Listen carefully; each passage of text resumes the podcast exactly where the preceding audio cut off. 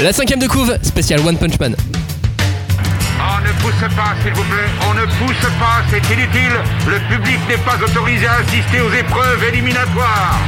Moi, je crois que je pourrais être un très bon ninja. À quoi vous jouez? L'heure est grave, c'est pas le moment de faire les guignols Mais on n'a rien d'autre à faire, on peut pas sortir. On va leur faire notre attaque secrète. L'attaque de la Tour Eiffel, ils vont rien comprendre. Et il faudra aussi parler des dessins animés, notamment des dessins animés japonais qui sont exécrables, quoi, qui sont terribles. Oh, les bâtards. Oh, this you crazy mother Bonjour à tous, bonjour, bonjour et bienvenue dans la cinquième de couve, l'émission de débat autour du manga. Première émission de cette nouvelle saison entièrement consacrée à une œuvre et pas n'importe laquelle puisqu'il s'agit de One Punch Man.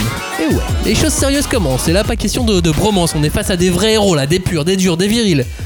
Bon, un peu comme dans la bromance. Bref, euh, tous ensemble, nous allons donc disséquer des PC charcutés, mais le manga One Punch Man. On va notamment se poser la question Saitama est-il un héros comme les autres? Et pour y répondre, celui qui est toujours à vélo et qui, comme euh, Roulette Rider, n'a pas de force herculéenne ou de maîtrise parfaite des arts martiaux. Salut Flavien. Salut, mais j'ai une grande force. Bah, un beau vélo surtout. Un beau vélo. T'as un beau vélo comme Roulette Rider. Euh, il nous fait croire au danger, il nous fait croire qu'il est intouchable, tout comme King. Il a un fond pas du tout terrifiant en vrai. C'est toi, Cagnard Salut. Salut. T'es fort en jeu vidéo ou pas du tout Mmh. Non, je suis plutôt fort en picole, moi, j'avoue. euh, jeux vidéo, je suis un peu pourri.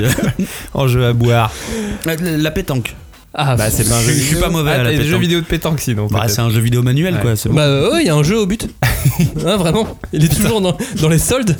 Tu fais jamais les soldes de jeux vidéo et t'as toujours un jeu à 1 euro. J'ai un- C'est non. le jeu de pétanque au but. Ah oui, Eh, j'ai, d'accord. j'ai terminé le jeu Aladdin sur euh, Mega Drive. Ah, cool. Eh, ça compte, ok. Voilà. Comme King, t'es fort. Lui, on l'a jamais vu déguisé en cabot, mais il est toujours aussi mystérieux et bien élevé. Est-il aussi fort? Personne ne le sait. Salut Robin. Salut. Je parlais de Sean Gardman et de. Ouais, de toi. ouais, j'ai vu, mais il est trop cool, donc ça va, ça, va- ça va bien. Ça va. Hashtag 5DC pour réagir sur cette émission euh, One Punch Man. On va se poser euh, plein de questions euh, sur les réseaux sociaux. Donc sur Twitter, hashtag 5DC, le compte euh, manga.tv. euh, sur Facebook, hashtag 5DC, le groupe de débat autour du manga. Euh, sur euh, Sens Critique, nous avons. Le groupe, euh, enfin la page 5DC, euh, C'est on ça. pose des, des tops plus ou moins réguliers, mais on pose des tops. Et plus ou moins en rapport avec les émissions. Exactement. Donc il y, a eu, euh, y a- il y a eu le top de la rentrée, il y a eu le top romance, il y en a plein. Voilà, allez-y, n'hésitez pas. Euh, n'hésitez pas à nous faire vos retours. Hashtag 5DC. Saitama est-il un héros comme les autres? One Punch Man est-il un manga comme les autres? Qui Mhm. lit One Punch Man aujourd'hui C'est autant de questions que nous allons euh, nous poser et tenter de répondre dans cette émission. Nous allons aussi accueillir virtuellement un invité, euh, Grégoire Hello, directeur de collection des éditions Kurokawa, ou plus simplement euh, Grégoire Hello, l'éditeur de One Punch Man, hein, on, peut, on peut le dire comme ça. En France. AKA.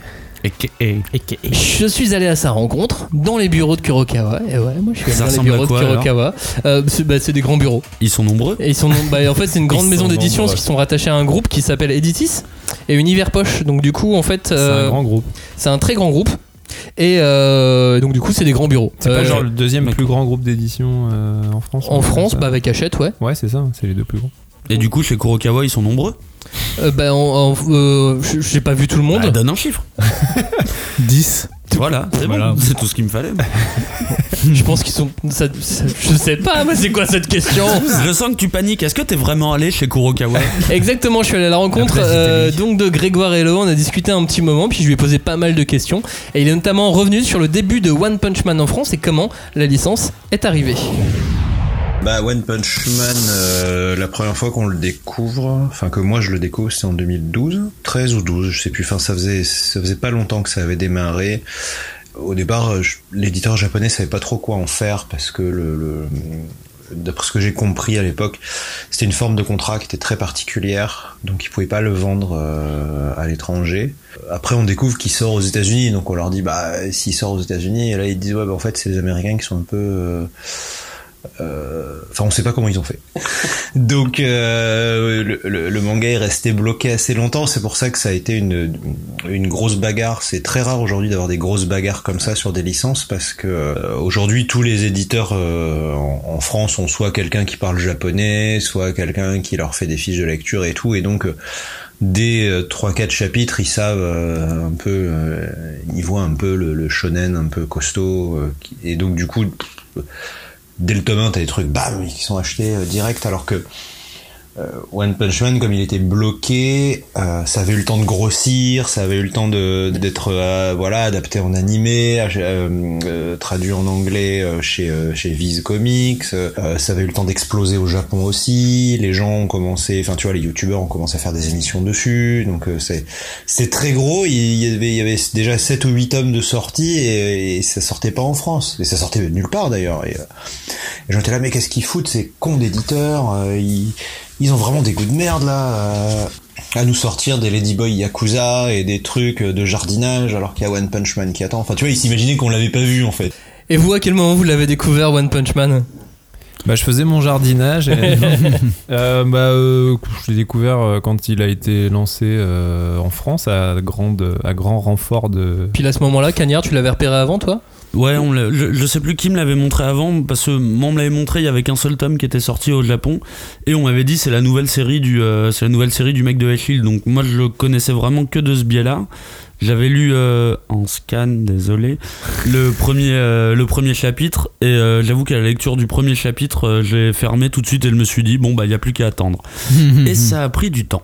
Flavien, tu l'as découvert à quel moment Moi toi je l'ai vu avec quand il y avait plein de mèmes sur internet. Avant que ça sorte, il y avait plein plein de mèmes avec Saitama. Euh, et du coup, je me suis dit, mais c'est qui, qui ce héros? J'ai commencé à chercher, j'ai vu qu'il y avait un gros hit qui sortait au Japon, et hop, que ça allait sortir en France. Et c'est comme ça que je l'ai connu. Et One Punch Man, c'était donc vraiment la bataille pour l'acquérir et pouvoir le, diffuser en France. Euh, qu'est-ce qu'ils ont voulu faire de, One Punch Man? Qu'est-ce que était l'objectif de, Kurokawa en le sortant?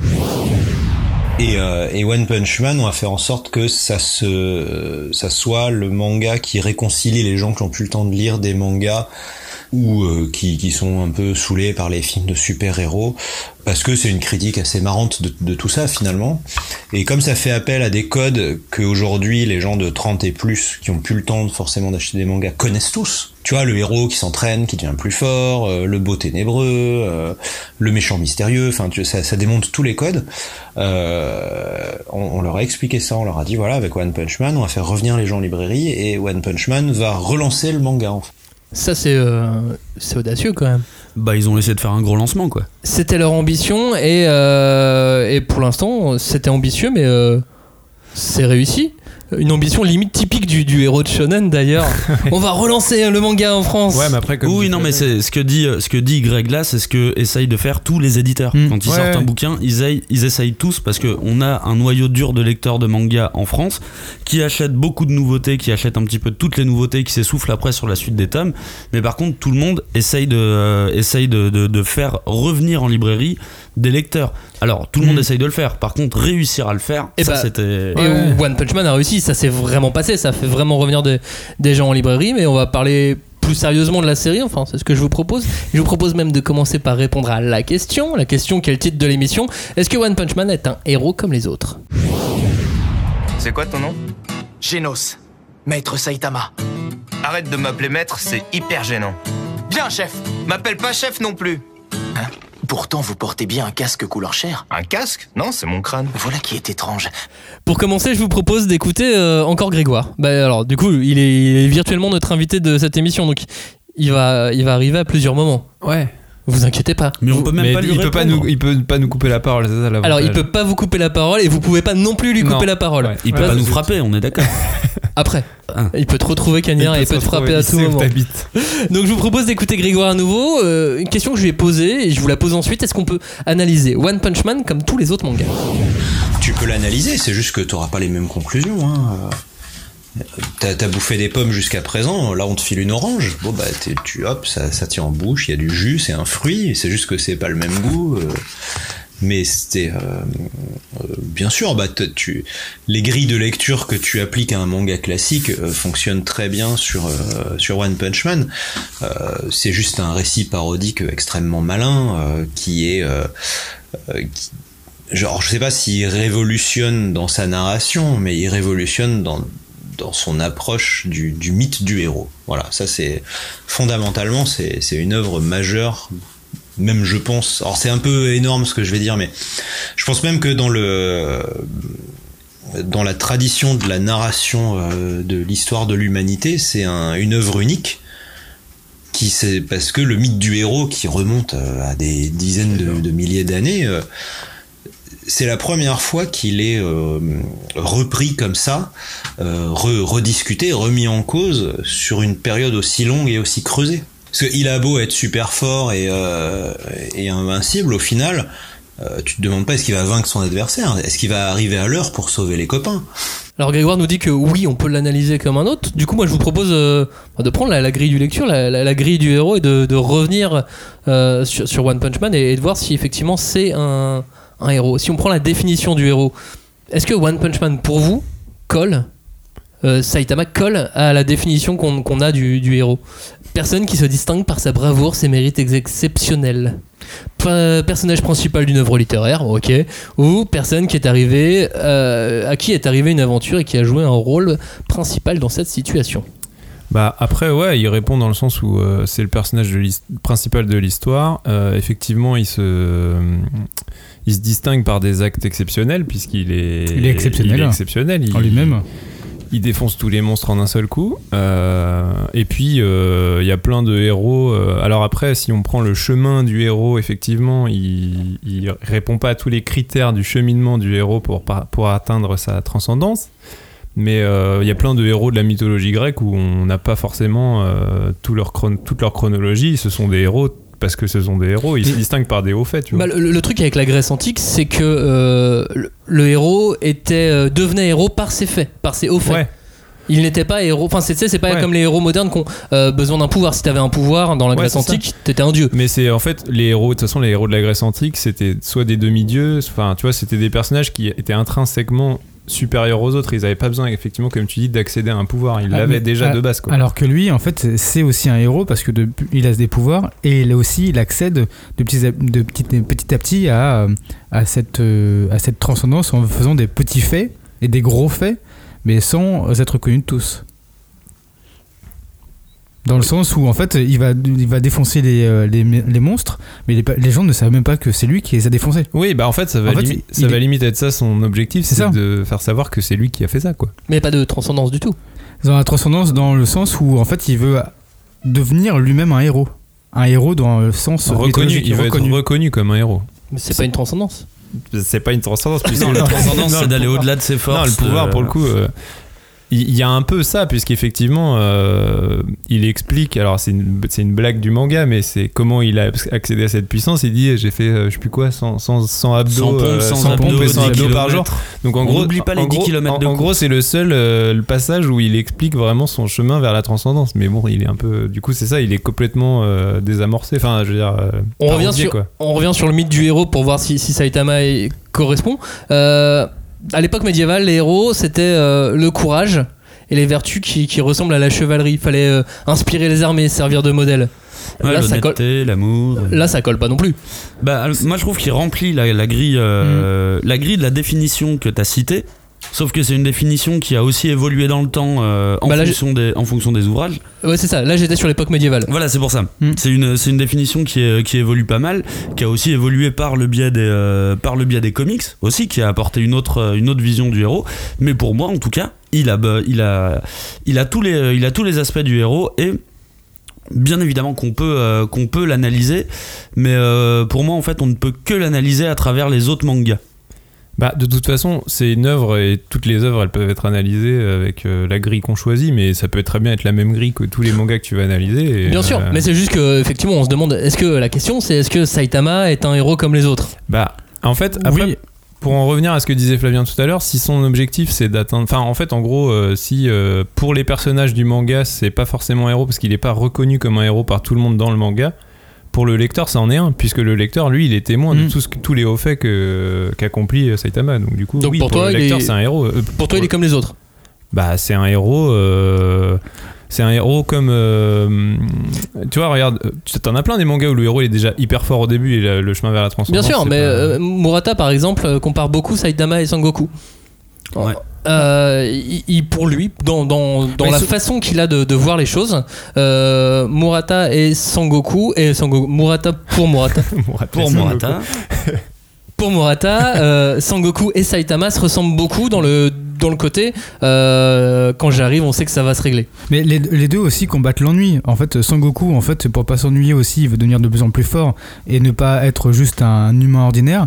Et Saitama, il est tellement fort qu'il veut aussi euh, combattre son ennui de pas retrouver euh, Alors, je suis pas d'accord parce que Sangoku, je suis pas sûr qu'il combatte l'ennui. Il est plus euh, à chercher l'adversité pour se dépasser encore. Par contre, je suis d'accord que le démarrage de l'histoire de Dragon Ball, vraiment les origines de Sangoku, effectivement, ça ressemble au début de One Punch Man, vu que Sangoku, quand Bulma le rencontre, elle tombe sur un humain qui a déjà une force bien au-dessus de la moyenne.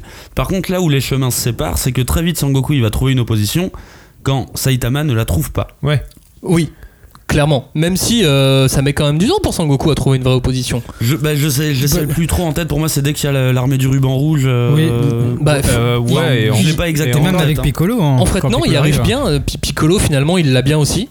Ouais, ouais, mais après, j'allais dire, des mangas où il y a des héros qui sont déjà forts et qui mettent du temps à rencontrer de l'adversité. Bon, tu me diras, Saitama, il la rencontre jamais. Mais euh, tu vois, tu prends Kenshin, Kenshin, il est déjà hyper fort au début. Et tous les adversaires qu'il rencontre au début, ils sont tous plus faibles que lui parce qu'en fait, Kenshin, c'est déjà une légende, tu vois. Et, euh, Bah, du coup, je vous propose de, de- de faire un bingo du Neketsu pour voir si. euh, Bingo Neketsu. Neketsu. Alors, vous avez le choix entre le bingo du, du Neketsu ou le bingo du monomythe. Vous préférez Oula. lequel Monomythe. La monomythe Ouais, vas-y. Ok, alors, euh, structure fondamentale donc du, du monomythe. On a déjà parlé de Campbell, on a déjà parlé de tout ça, c'est Star Wars, hein, globalement. Euh, Oui, alors. Campbell a écrit Star Wars. N'hésitez pas à la regarder sur Google hein, si vous voulez un peu. Campbell plus a presque écrit ça. Euh, L'appel à l'aventure. Le héros doit accepter ou décliner cet appel à l'aventure. Il y a un vrai appel à l'aventure. Oui. On est bon. Cheminement d'épreuve, le héros réussit ou échoue. Il a On l'a réussi. pas vu. Mais a priori, il a réussi. Bah, il est- A priori, il a réussi. Euh, la réalisation du but ou du gain lui apporte souvent une meilleure connaissance de lui-même. Oui. Bah oui. Si, si. Est-ce Si. que, est que Ça, Saitama se connaît mieux lui-même Bah en fait, mine de rien, en- ah oui, non mais grâce à Genos, il sait qu'il peut devenir euh, hiérarchisé dans le rang d'un héros. Il peut Mhm. devenir un héros. Il commence petit à petit à rentrer dans le moule des héros. Il, commence à se dire, à se dire, bah en fait, si je n'apprends pas euh, à maîtriser les arts martiaux, peut-être que je suis pas très bon, tu vois. euh. Là, Le t'essayes de problème- faire rentrer un carré dans un triangle. Non, mais tu vois, il essaie, tu vois. il- Le problème avec Saitama, c'est qu'il a différentes facettes en fait. Au fur et à mesure du, euh, du manga, c'est pas un, disons que c'est pas un, un- un héros unilatéral d'un shonen neketsu.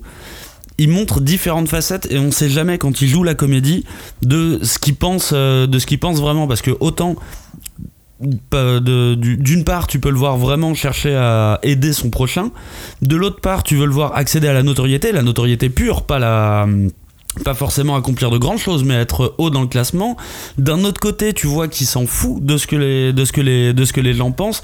Donc, en fait, en fonction de l'action de la séquence du manga, il montre vraiment différents visages. mais je pense c'est par, là qu'il est complexe pour moi mais, comme héros. mais je pense qu'en fait, il veut être un héros pur dans tous les cas. Moi, Parce je tu- pense pas, parce qu'il Bah, est, il est intéressé quand même. Mais c'est un, ouais, personnage hy- hyper euh, mystérieux. Saitama, finalement, il, est, il y a plein de zones d'ombre sur lui. On sait pas ce qu'il veut faire. On sait pas. Enfin, on sait. Je sais même pas si un jour. Tu euh, vois, et on sait pas si pas et on sait pas si c'est l'objectif du manga. c'est dit, on va parler dans deux secondes, forcément, mais voilà, je sais qu'on en parlera plus tard, mais c'est c'est aussi ça qui fait que euh, il répond pas forcément. euh, Je finis mon bingo du monomythe. Ah oui, pardon.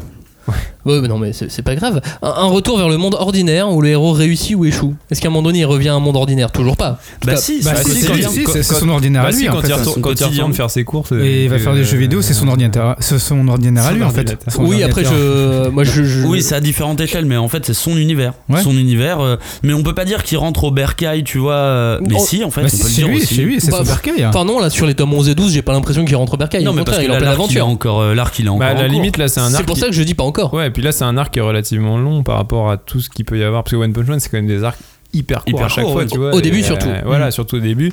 Et où en fait, l'appel à l'aventure, c'est ah bah il y a un monstre qui arrive, vas-y, l'appel à l'aventure, c'est j'y vais. Et, puis après, il euh, rentre, après bah, je règle le problème. Et puis Il bah, va faire des courses, voilà. monde. Et, puis, Et surtout le, le- le dernier bout du, du monomythe, euh, l'utilisation du gain qui peut permettre d'améliorer le monde.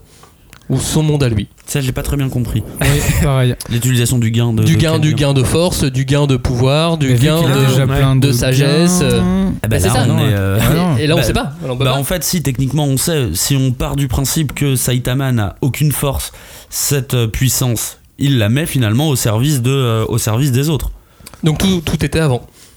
tout était Tout avant avant. Est-ce que vous pensez qu'un jour on va savoir un peu plus de choses sur les origines, sur, sur, sur cette force? Moi je pense que oui. J'ai posé la question à Grégoire.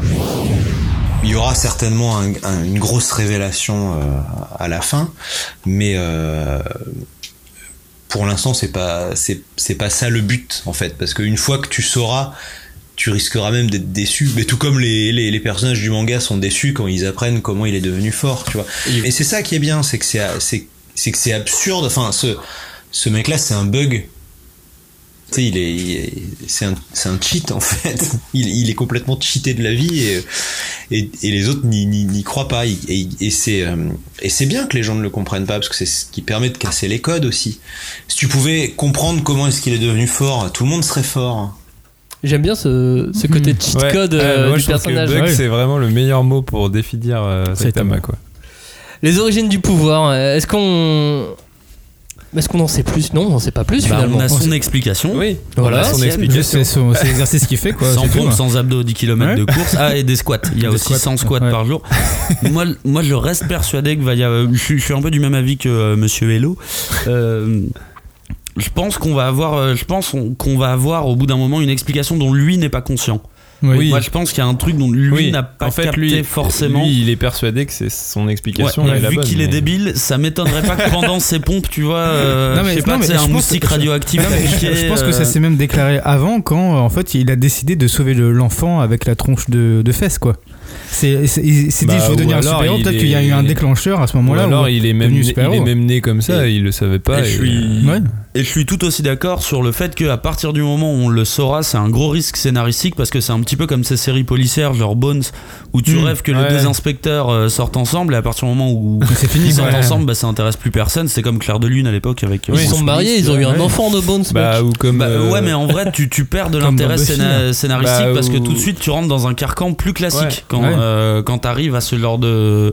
Parce que, mettons, on découvre l'origine de la puissance de Saitama, on va arriver dans un carcan plus classique de Shonen Neketsu, c'est-à-dire il va essayer de remonter à ses origines, retrouver son créateur, peut-être le combattre. Mais je trouve ça encore plus drôle du coup dans One Punch qu'on ne sache pas en fait euh, Bah qui ouais, il est et ce qu'il fait quoi. En Enfin, fait, ça inverse complètement le truc parce que du coup, l'objectif du manga, ça va être de revenir en arrière et de Mm. découvrir. C'est pas, c'est pas aller vers le pouvoir, c'est Et de- même, est-ce que- Oui, c'est-à-dire aucun de dépassement de savoir soi. d'où il vient, quoi. Donc C'est pas un dépassement, enfin, c'est un dépassement en arrière de Oui, soi-même quoi. Donc ça inverse tout le truc, quoi. Et puis il y, a les- il y a les personnages secondaires aussi. euh, vous vouliez tous en parler et aucun ne m'en parle aujourd'hui. Bah si, mais alors moi, c'est c'est ça aussi le truc, c'est que je pense que. Alors je, je suis pas dans la tête euh, de l'auteur, mais, euh, mais pour moi, le fait d'avoir fait ce héros euh, qui est euh, donc déjà surpuissant, qui, n'a aucun, aucune, qui ne connaît aucune difficulté jamais, et de lui donner ce design-là euh, très lisse, enfin, littéralement lisse, puisqu'il est chauve. Alors il est pas lisse non plus, il a un design humoristique. Ouais, mais il est, tu vois, genre, je veux dire, il a, hum, même au niveau de son costume, il a, il a une cape, ok, il a une cape, il a des gants, mais tu sais, il Ouais, a pas de caractère. A, C'est la même chose en fonction de la séquence, on peut le prendre vachement au sérieux son déguisement. Bah, euh, je trouve que, en fait, je trouve que son déguisement, il est, c'est une espèce de, de cliché raté, enfin une espèce de cliché. T'as jamais euh, remarqué que pendant les phases humoristiques, son, son déguisement limite était il plus flotte lâche. dedans. Ouais, était plus lâche, Et que ouais. dès que c'est une phase un peu dramatique, Ouais, là, ouais, c'est c'est tout sûr. de suite collé au Non, mais- corps comme non, un mais déguisement de sûr, mais, super-héros. euh, euh. Mais euh, si tu veux, le, le design global, même si son design, évidemment, comme tu dis, il évolue selon les situations. Enfin, euh, il, il- il y a des nuances, mais le design de, de global, il est quand même très, euh, Et- très et- basique, et je- très et lisse. Et je te coupe parce que là, on- tu parles de déguisement, alors que non, c'est pas un déguisement, c'est un costume. Oui, parce qu'il euh, revêt du coup Oui, non, mais, l'entité de super-héros. Du coup, mais si on dit que c'est un déguisement, c'est-à-dire qu'il n'est pas. Pour lui, il n'est pas un super-héros. Non, Donc mais j'ai déjà, dit en fait, déguisement. Non, mais oui, là, j'ai c'est- dit oui, oui, déguisement, oui, je me suis trompé de mot, mais euh, c'est un costume. Enfin, c'est un C'est un costume. costume, costume de super-héros. C'est un costume qui est basique, très euh, lisse, et, euh, et le fait que je disais la personnalité de Saitama, elle est hyper mystérieuse, mais en fait, elle est même quasi inexistante. Si tu veux, il a, il a pas vraiment de personnalité. Tu saurais pas dire si euh, s'il aime euh, Il y a plein de les trucs qu'on peut animaux, dire si- s'il aime. aime tel Bah type oui. de fille, s'il aime. Enfin, Il aime il bien est- les algues, il aime Il bien les jeux poireaux. vidéo. Les Bah, jeux vidéo. ouais, mais tu vois, il est, Il aime est- bien son confort. très- il est très. euh, Est-ce qu'il aime bien Genos? On sait même pas. Tu Elle vois, a aussi soi, un côté vois. intéressé à On mort. sait euh, et, euh, Genos. et donc pour moi tout ça, tout, cette, tout ce package du, du héros euh, complètement euh, lisse, bon je sais que le mot est un peu euh, tr- trop péjoratif probablement, mais que l'objectif de ça pour moi, est-ce que ce serait pas justement de magnifier euh, les autres personnages qui sont les personnages secondaires et qui pour le coup eux sont ultra designés, ultra caractérisés, genre les pouvoirs ils sont même limite ridicules tellement ils sont précis au niveau de, de, de tel pouvoir et tout. et que de toute façon dans les shonen, euh, c'est un, un principe du shonen, c'est que les personnages secondaires sont en général plus populaires et plus charismatiques que le personnage principal. Et là, il a carrément fait en sorte que le personnage principal soit tellement euh, basique, que les autres euh, personnages euh, prennent encore plus la lumière. quoi. Mais Bah, pour façon- moi, c'est là où on tombe dans la partie hommage. Euh, moi, ce qui, ce qui est intéressant, en fait, c'est que les, les personnages secondaires, en fait, sont magnifiés de plus en plus, car euh, il, en fait, il reprend un peu tout ça, il reprend tous les hommages qu'il a, qui qu'il voit dans les mangas, dans les films, etc. Et en fait, il les remet dans ces personnages secondaires. Et euh, en fait, eux, ils se créent euh, de, une, vraie image, une vraie notoriété, alors que le, le héros se fait euh, une petite place à côté et, et crée son petit bonhomme de chemin. Mais euh, par exemple, on prend. euh, Bah, c'est là où il peut effectivement avoir un dépassement c'est ça. de soi en essayant d'être plus connu. Bah, c'est Après, ça. moi, je suis pas forcément d'accord sur le côté des, des personnages secondaires qui sont magnifiés, qui sont mis en avant absolument. Ça, c'est peut-être une vision qu'on qu'on peut avoir, mais en vrai, on a le background de aucun de ces personnages. hein. Il n'y a pas de. Bah, si, enfin, vous dites, euh, vous dites que d'un côté, on sait quasi rien de Saitama, d'un autre côté, Batman, moi, je ne sais. euh, enfin, tu vois, Bah, c'est si, mon si. perso secondaire préféré. Je sais qu'il a Bah une petite si, sœur. bah, Si, tu sais ce qu'il aime sa mais petite sœur. Bah ouais, mais, mais tu sais bah oui, qu'il a mais une du petite coup- sœur, tu sais qu'il fait Oui, tout pour l'aider, tu sais mais qu'il du coup, veut pas sais qu'elle voit de autant, la violence. j'en sais autant sur Batman que j'en sais sur Saitama. Je sais que Saitama, il a sauvé, euh, il a sauvé des Ouais. enfants. Je sais qu'il a sauvé, euh, Ouais, mais qu'il a sauvé un salariman qui voulait se suicider. sais- tu vois. T'en sais autant sur Batman euh, alors qu'on le voit. euh, On nous donne à voit- peine des voit- petits éléments. on le- Après, on le voit deux tomes, on le voit deux tomes Batman, et t'en sais autant voir plus sur lui que sur Saitama. C'est ça. l'as vu depuis Alors Ah oui, mais Saitama- de toute façon, euh, je veux dire, c'est- à un moment, tous les personnages. Peut-être après vous les préférez parce qu'ils sont peut-être plus faciles d'accès d'un point de vue shonen parce qu'ils ont des designs qui rappellent qui rappellent euh, d'autres choses, euh, d'autres mangas et compagnie, mais en vrai, Non, le mais background, euh, mais en ouais, fait- tu vois, Genos, je prends juste Genos, tu vois, c'est le personnage secondaire. Est-ce euh, son histoire, on la connaît toujours pas très bien. Ouais, il mais recherche on un mec, mais- on sait- on recherche sait un mec, c'est tout. Non, mais on sait des petites choses, mais dans, dans... Mais du coup, ils sont pas plus travaillés en fait. Bah, en- euh, pour moi, si, ils sont un peu bah, plus travaillés parce qu'en fait, mine de rien, c'est assez rare que sur, euh, sur un manga, tu peux passer tout un tome sur des personnages secondaires et pas sur le héros. Oui, mais tu passes sur combien de personnages secondaires dans un tome? En a- Ça vous donne l'impression que qu'ils sont beaucoup plus exploités, mais en fait, par, par tome, quand on parle des personnages secondaires, on parle de 5 ou 6 persos secondaires différents. Je pense au tome 12 là, avec le tournoi par exemple, il y en a au moins 5 ou 6 qui arrivent en même temps. Ouais, mais ça te donne voire une- 12 ou 13. Ouais, mais c'est voire pour- 12 ou 13, ça te mais- donne une impression de peut-être d'avoir plus d'infos, mais en fait, t'as un minimum d'infos sur pour, chaque c'est pour ça que pour moi, le vrai héros de la série, c'est tous les autres personnages. Bon, Saitama. euh, Ah, c'est comme, comme si c'était un tout. Bah ouais, Ah, parce moi, que Bah, du ouais. coup, c'est l'équipage de Luffy. Non, mais moi, je prends pas ça comme ça. Je pense Ouais, mais que- Luffy, il a vraiment le, le- le- c'est vraiment le héros qui attire à lui tout ça. Ah bah, lui aussi, ah, il a oui, Saitama mais- aussi. oui, mais c'est pas, c'est pas, c'est pas son aura naturelle. Oui, Ah mais bah en fait, si, euh, Saitama, euh, au final, de manière détournée, Ah non, les ah. gens se dirigent vers lui. dans Oui, mais à chaque fois, à chaque fois, c'est un concours de circonstances. Non, non, non, non, pas- non, non, non, il c'est pas un concours Non, de circonstances. Euh, Euh, Croc d'argent, euh, c'est pas un concours de circonstances. Ils ont reconnu, ils ont très bien reconnu. Le Et même le syndicat, euh, le syndicat là, des, de Il se pose des questions. Ils le repèrent dès le Ouais. dès l'entraînement. Ils disent, c'est- ok, celui-là ce va que- vraiment ce que je falloir veux lui dire, faire c'est gaffe. ce que je veux dire, c'est que euh, c'est un espèce d'aimant par sa puissance, mais c'est pas lui. Euh, Luffy, tu prends l'exemple de Luffy. Luffy, c'est son, c'est son, il veut avoir l'équipage. Bah, la, la différence, c'est que Luffy, on peut, le, on peut le classifier. On peut le mettre dans des cases. Saitama, c'est un petit peu plus difficile de, de le mettre dans des cases. Et, c'est dur parce que c'est un monde où. euh, bah, c'est un monde de manga, donc la classification, c'est important. C'est important de classifier des héros. D'ailleurs, dans le manga, dans One Punch Man, les héros sont tous, euh, sont tous classifiés. Et Saitama, c'est dur de le mettre dans une case. Il est- alors qu'on on sait très dur de bien le ranger. où sa place. On sait très bien dans Bah, le classement, elle est où sa place. Elle est tout en haut. Bien qu'on connaît pas encore le premier du classement, on l'a pas vu encore. On sait pas qui il est. Non. Mais on, on sait très bien où est sa place. Et moi, j'adore ce truc de classement Hmm. qui me fait beaucoup penser au classement de popularité des personnages euh, dans les, euh, dans les mangas. Bah, J'allais justement parler de, de- de manga Neketsu et de se concentrer plutôt sur, sur le Neketsu. Et j'ai même demandé à Grégoire de, de participer à cette question et de savoir si pour lui Saitama est Neketsu. Il était Neketsu, c'est-à-dire qu'il a été Neketsu pour faire son entraînement tous les jours, tu vois, faire ses 100 squats, ses 100 pompes et ses 10 km par jour. Ça, c'est du Neketsu, tu vois. Maintenant qu'il est super balèze et qu'il joue aux jeux vidéo, c'est moins du Neketsu, quoi. Il- Enfin, tu le vois, il est blasé de tout. C'est pour ça que c'était un super choix euh, de nos amis de de, de Kazé animé d'avoir euh, d'avoir mis Orelsan, c'est qu'il il colle vraiment bien pour le coup. Donc, il colle au Neketsu, mais avant. Oui, par, par Ouais, rapport au. genre tout ce que en fait qu'on on te pas. raconte pas quoi. Eh, euh, on joue à mon bingo du Neketsu Allez, vas-y. Allez, j'ai Allez, t'aimes bingo. bien, t'es dans une ambiance bingo en ce moment. Je suis très très bingo. Euh, le héros est un jeune garçon orphelin. Bah, Non, c'est déjà un adulte. Bon, on sait pas. On, sait pas. Donc ça, ça ne marche pas. La recherche du père est un thème récurrent. J'ai pas l'impression. Le héros a souvent une quête qu'il veut absolument réaliser, et ce, quels que soient les obstacles. Bah oui, oui. Oui. Sa quête de, de chercher quelqu'un de puissant. Moi, pour Mais moi, il a pas de quête. Il a si, euh, il cherchait de quelqu'un de plus en plus puissant en fait. Non, mais il cherche Attendez, vous parlez en même temps. Il, euh, Saitama ne cherche pas. Non. C'est limite vraiment, ça lui tombe dessus. Ouais. et, euh, bon, Bah, bah, si, il y va quoi. Pour mais- moi, il a pas de Ah si si, hein. à un moment il a dit qu'il cherche quand même de, de, de plus s'ennuyer en fait. Il cherche à ne plus s'ennuyer et de trouver des non, personnes non, non, plus lui, il puissantes. le, lui, il le formule jamais comme ça. Il dit, ja- il dit jamais qu'il il, il cherche un moyen de ne plus s'ennuyer. La quête qu'il formule euh, la plus clairement, c'est euh, de grimper dans le classement des héros. Oui, ça Ouais. il le dit. Et ça, c'est très clairement pas très héroïque. Ouais, euh, mais c'est- oui, mais c'est mais en fait, c'est une de reconnaissance Mais en aussi. fait, c'est une bataille médiatique, quoi. Mais nous, Ouais, mais nous, en tant que lecteurs, on s'en fout. On le sait déjà qu'il est, qu'il est au sommet, oui, comme Mais tu disais. non, en fait, tu- dans le moment où il rêve, où il, où il fait tout le combat, où il rêve euh, contre les, euh, les, les monstres souterrains, il se dit, début. enfin, ouais, au tout début, il dit, j'ai enfin trouvé quelqu'un qui peut Oui. me surpasser et je de- d'enlever mon ennui. Et ça, c'est aussi un truc. Oui, mais ça, a- c'est dans un rêve, justement. c'est dans un rêve, mais il le formule dans un rêve quand même. hein. Ouais, mais c'est même pas une quête. euh, tu vois, enfin, il court vraiment pas après. Au final, il, à chaque fois, il se déplace parce que la situation l'exige. Bah, c'est ça. euh, T'as vraiment l'impression que les événements, ils lui tombent un peu dessus. Ouais, mais tu vois, c'est pas lui tu qui vois, va mais les con- provoquer. quoi. Contre, contre le méchant, euh, je sais plus comment il s'appelle, avec euh, le quand il y a le, le- le- le vaisseau qui tombe sur Terre. Ah, Boros. le- le- Boros, le- ouais. Boros, ouais, et dit bah voilà, j'ai enfin trouvé quelqu'un à ma mesure. Non, et je- non, il dit pas ça du tout.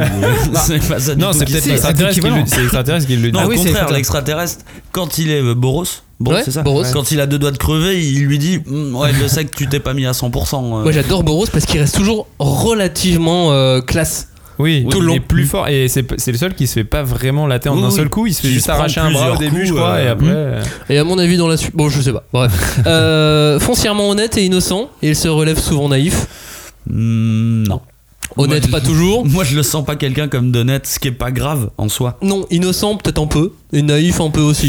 ouais, Ouais, je moi, pense qu'il dirais joue, même pas. Moi, je dirais bête à la limite. Tu Ouais, vois. ce que, peu- ce que j'aime pas bête, dire hein. de Luffy, tu vois, par exemple, j'aime pas dire que Luffy est bête.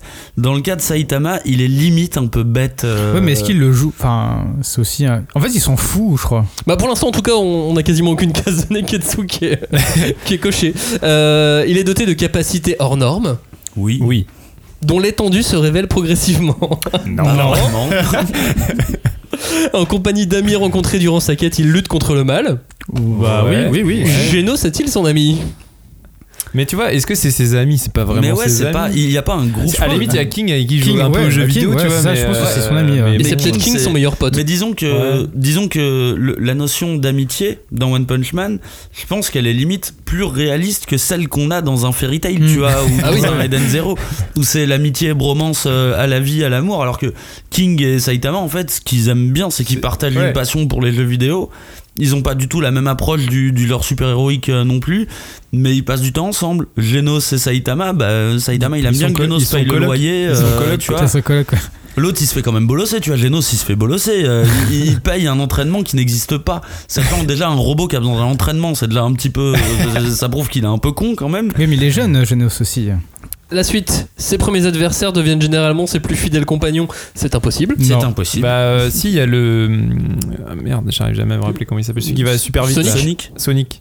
Ah bah non, ça, c'est pas son compagnon, c'est son ami. euh, Bah non, mais il t'as un se peu l'impression qu'ils vont devenir amis. Non, Enfin, je crois qu'il va, pas. en tout cas, Oui, qu'il va qui va- rejoindre qui le va crew. quoi. graviter. Il va, il va Ouais. rejoindre le crew. Ouais, il va ouais. être un peu. Qui va autour, graviter quoi. autour. C'est toujours été un ouais. peu. le- c'est- Il se dit le rival d'eux. Ouais, Mais, voilà, euh, bah c'est Parce qu'à ça, la limite, c'est- je verrais, je verrais plus une bromance Genos Sonic que Ouais. Sonic Saitama, tu vois. Ouais, ouais. Euh, il participe à un tournoi. Oui. Oui. Enfin.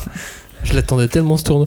Euh, Lorsqu'il est sur le point de perdre ou de mourir, impossible, le héros se révèle plus fort que jamais grâce à sa volonté et son envie brûlante de gagner et son sang bouillant.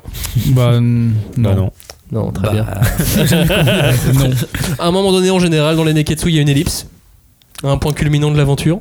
Ouais, mais là il est peut-être trop tôt. Là, Là, il est- ça arrive rarement dans les dix premiers tomes. Ah, je suis euh. d'accord, mais dans tous les cas, Il Pas pas Ketsu, De toute façon, l'ellipse, l'ellipse te sert à quoi dans un dans un shonen ou même dans une gagner en série ou puissance. autre, Bah, faire gagner en puissance. du coup, l'ellipse, c'est entre, c'est entre sa rencontre Ouais. euh, avec le, avec le Bah, crabe en géant. fait, c'est ça, c'est- ce que dit euh, Grégoire, c'est que tous les éléments du Neketsu se passent avant le manga, quoi. S'ils ont eu lieu, et a priori, peut-être qu'on va nous le raconter un jour, on ne sait pas. Bah, mais, euh, Je pense pas qu'il en ait eu des détail, amis. Je pense mais, pas qu'il avait des amis, mine de rien Mais aussi. euh, hein. tout ce qui s'est, tu vois. Mais ce que Cagnard me faisait remarquer, c'est que si tu regardes les, les histoires bonus, tu peux suivre l'évolution euh, Neketsuesque Oui, oui de Saitama raison. Et, et encore pas toutes les histoires, parce qu'en plus il y a des histoires bonus qui concernent Mm. d'autres personnages, mais c'est la partie où déjà il a encore ses cheveux, Mm.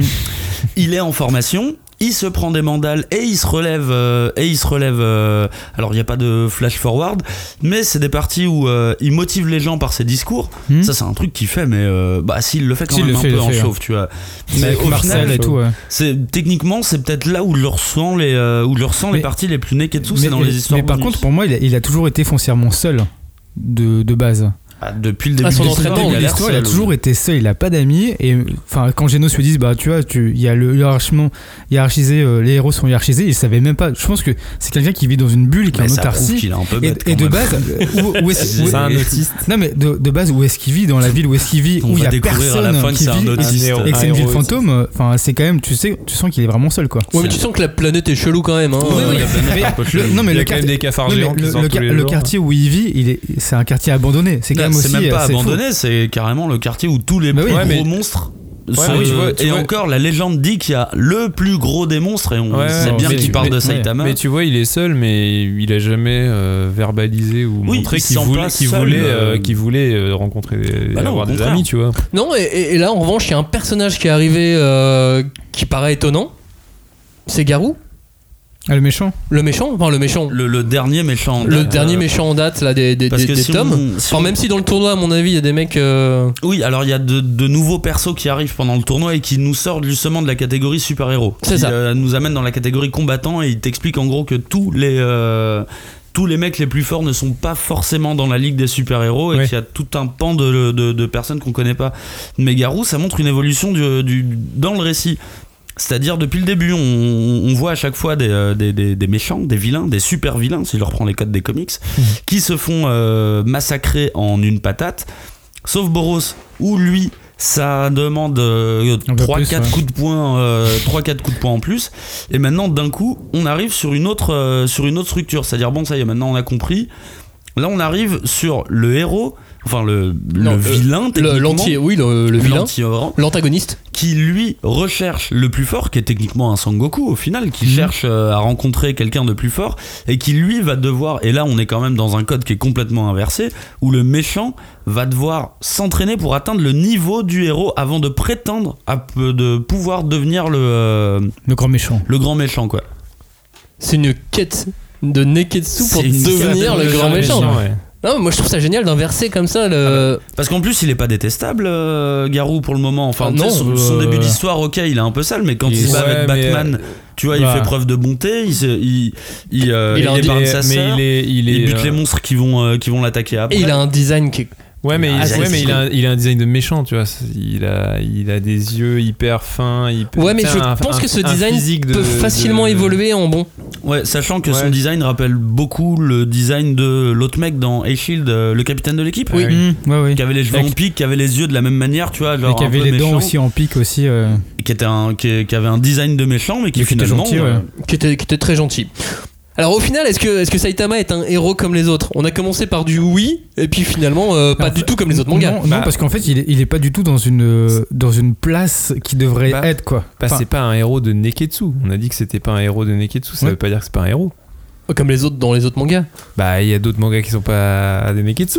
Ok. Et en, il tout, peut, en- euh, en tout cas, dans, dans ce, dans ce manga, c'est euh, il, il a, il a une fonction de héros sans lettres. Tu vois, c'est un truc euh, qui est. euh, il, il a pas sa place dans ce manga de hiérarchisation du, de héros. Si, si, c'est le héros de ce manga. a C'est le héros de ce manga, mais pas Sinon, dans il serait manga. pas autant adulé. Mais oui, mais. euh, Ben, donc du coup, non, et c'est le héros. et donc, C'est par celui qu'on préfère. et- oui, mais nous, en tant que lecteurs, mais en tant que dans l'histoire, les gens ne le voient pas en tant que comme, comme héros. Moi, je pense que sous ces airs de, de héros un petit peu transparent, qui a pas grand chose à dire, au contraire, je pense qu'il a encore plein de choses à nous, à nous dévoiler, pas forcément sur euh, lui, mais sur ce, qui, sur ce que constitue un héros de shonen. C'est-à-dire qu'à travers lui, moi j'ai l'impression d'avoir compris pas mal de codes du héros de shonen vu que je les retrouve pas chez lui. Bah justement, ce, truc du, du code, ce truc de la caricature, de la parodie, de la référence, euh, ça m'a aussi euh, interrogé. J'en ai parlé avec, euh, avec et je lui ai demandé comment on pouvait qualifier One Punch Man. Ah, je dirais que c'est plutôt une déconstruction et une lettre d'amour parce que pour pour manipuler les codes aussi bien, il faut les connaître et il faut les, il faut vraiment les, les, les aimer d'un amour pur et sincère. Tu vois, c'est euh, la manière dont One Punch Man se, se moque du, du mythe du héros. euh, elle est, elle est viscérale, mais elle est en même temps euh, euh, extrêmement juste. Enfin, ce qui fait aussi le succès de One Punch Man, c'est que c'est une histoire qui n'a jamais été racontée. Ça, ça n'existe pas parce que euh, dans toutes les écoles de scénario et tout ça, on te dit toujours l'intérêt du protagoniste, c'est qu'il ait quelque chose à dépasser. Et là, il y a rien à dépasser. Enfin, la seule chose qui doit dépasser, c'est son ennui. Et euh, alors, l'histoire d'un mec super balèze qui se fait chier, ça a déjà été écrit 50 fois, mais comme je l'expliquais à l'époque du lancement, euh, quand les journalistes me posaient la question, euh, ils disaient mais attendez, les mecs super forts, euh, il y en a plein. Je dis oui, mais c'est pas des histoires qui font plus de, enfin, c'est des gags. Ça fait 3 à 4 pages. Là, c'est une histoire qui tient sur euh, 15 tomes euh, et, le scénario se tient. C'est-à-dire que enfin, les journalistes me demandaient mais pourquoi euh, pourquoi les gens liraient ça puisqu'on sait que le mec va gagner tout le temps? Et je leur dis ce qui est intéressant, c'est pas de savoir s'il va gagner, c'est de savoir comment est-ce que l'auteur va rendre ça intéressant. Et il est tellement malin que que c'est ça qui fait l'inté- l'intérêt du truc parce qu'effectivement là on est au tournoi d'arts martiaux, tu sais bien qui va gagner. Mais euh, mais ce qui est drôle c'est de voir comment en fait? Ça serait donc un manga pas comme les autres, un manga de, de mise en scène, un manga de l'hyper-référence. C'est comme ça que vous, vous voyez, vous aussi, euh, ce One Punch Man? Bah, je pense qu'il y a un côté euh, gros hommage, euh, hommage très prononcé au manga de la culture populaire. Je pense que One est un lecteur de, de, Mm. de manga euh, assidu, on va dire. Ça se ressent à travers quelques persos. J'en ai noté quelques-uns. euh. Après, c'est de la, c'est de l'appréciation propre. C'est moi, ça m'a fait penser à Mhm. ces persos. Mais tu vois, je pense à Batman. Il me Mhm. fait penser à Yuzuke Bah de, oui. de Oui. Yu Yu Hakusho. Évidemment. Il y a, bah, tu vois, les frères Marcel, ils me font penser à Muscleman, tu vois. Mm. Donc, en- encore une autre période du. euh, Et- du, du, euh, Et même à un du moment, manga. dans les méchants, il y a aussi, euh, pi- il y a aussi un- une référence à Piccolo avec le gros méchant en vert au tout Oui, début. Quoi. Tout au début, il fait penser. Genos. Tu vois, j'ai eu un peu du mal à calculer, euh, mais Genos, il ressemble carrément au double maléfique de Ichigo. Tu sais, son Zampakuto. euh, Ouais, Ah ouais. oui, les avec les yeux noirs, noirs, les, ouais. euh, les cheveux courts et compagnie. Et en fait, il y en a plein comme ça en regardant. Il y y en a plein. Bah, déjà, Boros. euh, avec ses transformations de Ah ouais. cheveux longs qui euh, ça, Un nous fait, ça nous fait penser à mélange de, Sangoku c'est un mélange de Freezer et de Sangoku. je pense qu'il y, a un- il y a un petit Un côté Broly euh, un petit côté vert et tout. Je pense qu'il y a un petit côté message, euh, tu sais, lettre d'amour au manga. Genre, je connais tout ça, je les ai lus, je, j'ai pas besoin de vous raconter ce genre d'histoire. Je les connais déjà, vous les connaissez. Clin d'œil, clin d'œil. Je vais vous raconter autre chose. Et on en trouve euh, à tous les coins de, à tous les coins de page des, euh, des, des Ah, références ouais, comme ça. Et, Non, non, vas-y, euh, excuse-moi. et moi, ce que j'allais demander, c'est euh, plus qu'un hommage, plus que euh, des- de, la, de l'hyper-référence, est-ce que euh, on n'est pas sur de la déconstruction totale, comme le disait Grégoire, plus qu'une simple parodie? Bah, moi, en fait, c'est marrant parce que ce qu'il dit dans l'interview euh, qui est intéressant, c'est quand il dit ce qui compte, c'est pas de savoir si il va gagner, c'est de savoir comment, Comment il va régler le Mm. problème. Mais ça, j'ai envie de dire, c'est un peu le truc de tous les shonen, parce que les shonen, tu sais très bien que le héros il va gagner aussi à la fin, c'est le principe du shonen. Ce qui compte, c'est de savoir comment il va, comment il va réussir. Mais toi, ça te gêne qui gagne d'un coup comme ça? Bah, en fait, ça fait que. euh, À vrai dire, le comment, on le sait à chaque fois. Ouais, en fait, le comment, euh, le, parce que euh, euh, Saitama, si, quand il va gagner, comment il va gagner Bah, il va arriver, Par un coup il de va poing. mettre une patate et puis il va gagner, tu vois. Oui, mais c'est comment Donc, c'est fait donc aussi. c'est pour ça surtout. que ce que je disais, donc euh, il y a effectivement ça, comment ça va être fait, et il y a aussi ce que je disais euh, précédemment, c'est que euh, ce qui va être intéressant aussi pour le lecteur, c'est comment tous les autres personnages et tout l'environnement qui est autour de Saitama va se comporter autour de ça, tu vois. Et les enjeux, ils se placent là, ils sont autour des autres personnages aussi, tu vois. Ouais, je, je- vois ce que tu veux dire. Et euh, mais moi, ce qui me gêne le plus quand on parle de de, de, d'un manga caricatural ou hyper référence, voire parodique, c'est les mots justement. C'est les, les- les- les- le, le mot parodie, par exemple, moi, il me, il me gêne. C'est pas euh, c'est pas cocasse, tu Ouais, vois. c'est c'est pas une parodie dans le sens où c'est pas fait euh, en manquant de respect, tu vois. C'est c'est comme, euh, comme disait Cagnard, c'est un, c'est une vraie lettre d'amour et c'est Mm. un vrai hommage. C'est-à-dire que c'est un mec qui, qui rit, qui s'amuse d'un truc qu'il respecte profondément et qu'il adore, tu vois. Et euh, la parodie, il y a quand même en général plus souvent le côté euh, je me moque de quelque chose, quoi. Non, et, là, il s'en moque pas. non. Et il, il s'en moque il- clairement il- pas, il- puisque. Il s'en moque juste- pas, il s'est débarrassé, Ouais. il s'est débarrassé des éléments qui pour lui sont ancrés dans l'imaginaire populaire et qui sont superflus, et il avance directement à ce qui l'intéresse. Mm. Donc peut-être euh, les personnages secondaires, peut-être. euh, Enfin, il y a plein de Et choses. En fait, Ouais, il, bien il sûr, joue bah, de tous les, tout il joue de l'environnement. tous les codes qu'il a ingurgités pour pouvoir les remettre d'aussi bien dans son histoire que sur les personnages secondaires, que sur les méchants aussi, qui sont aussi des, des Ouais, les de méchants, bah, référence. les quoi. méchants aussi, ouais, carrément. Et vous en voyez d'autres des œuvres hein, comme ça Qui... Dans d'autres domaines ou. euh, Bah, moi, je pensais en termes de comics, il y a un bouquin qui m'a fait penser un petit peu à ça. Alors, c'est du comics, et il y a pas mal de comics qui référencent d'autres comics. En manga, c'est un petit peu plus rare. Mais je pensais à un manga qui s'appelle, un comics qui s'appelle Black Hammer, qui est édité chez Urban Comics. Il y a que deux tomes là actuellement en France. Qui est bien plus récent, ceci dit. Qui est bien plus récent. Et euh, disons que si One Punch Man est le côté fun et euh, sympa du, euh, de la parodie, Black Hammer n'est pas une parodie, au contraire, ça te montre plus le côté dépressif de toujours regarder en arrière et de regarder les codes en arrière. Alors Black Hammer, c'est une histoire très simple. On suit cinq héros qui se sont retrouvés dans une euh, ferme, dans une terre alpha qui n'est plus la leur. Et en fait, chacun de ces héros représente euh, une époque du, euh, du comics.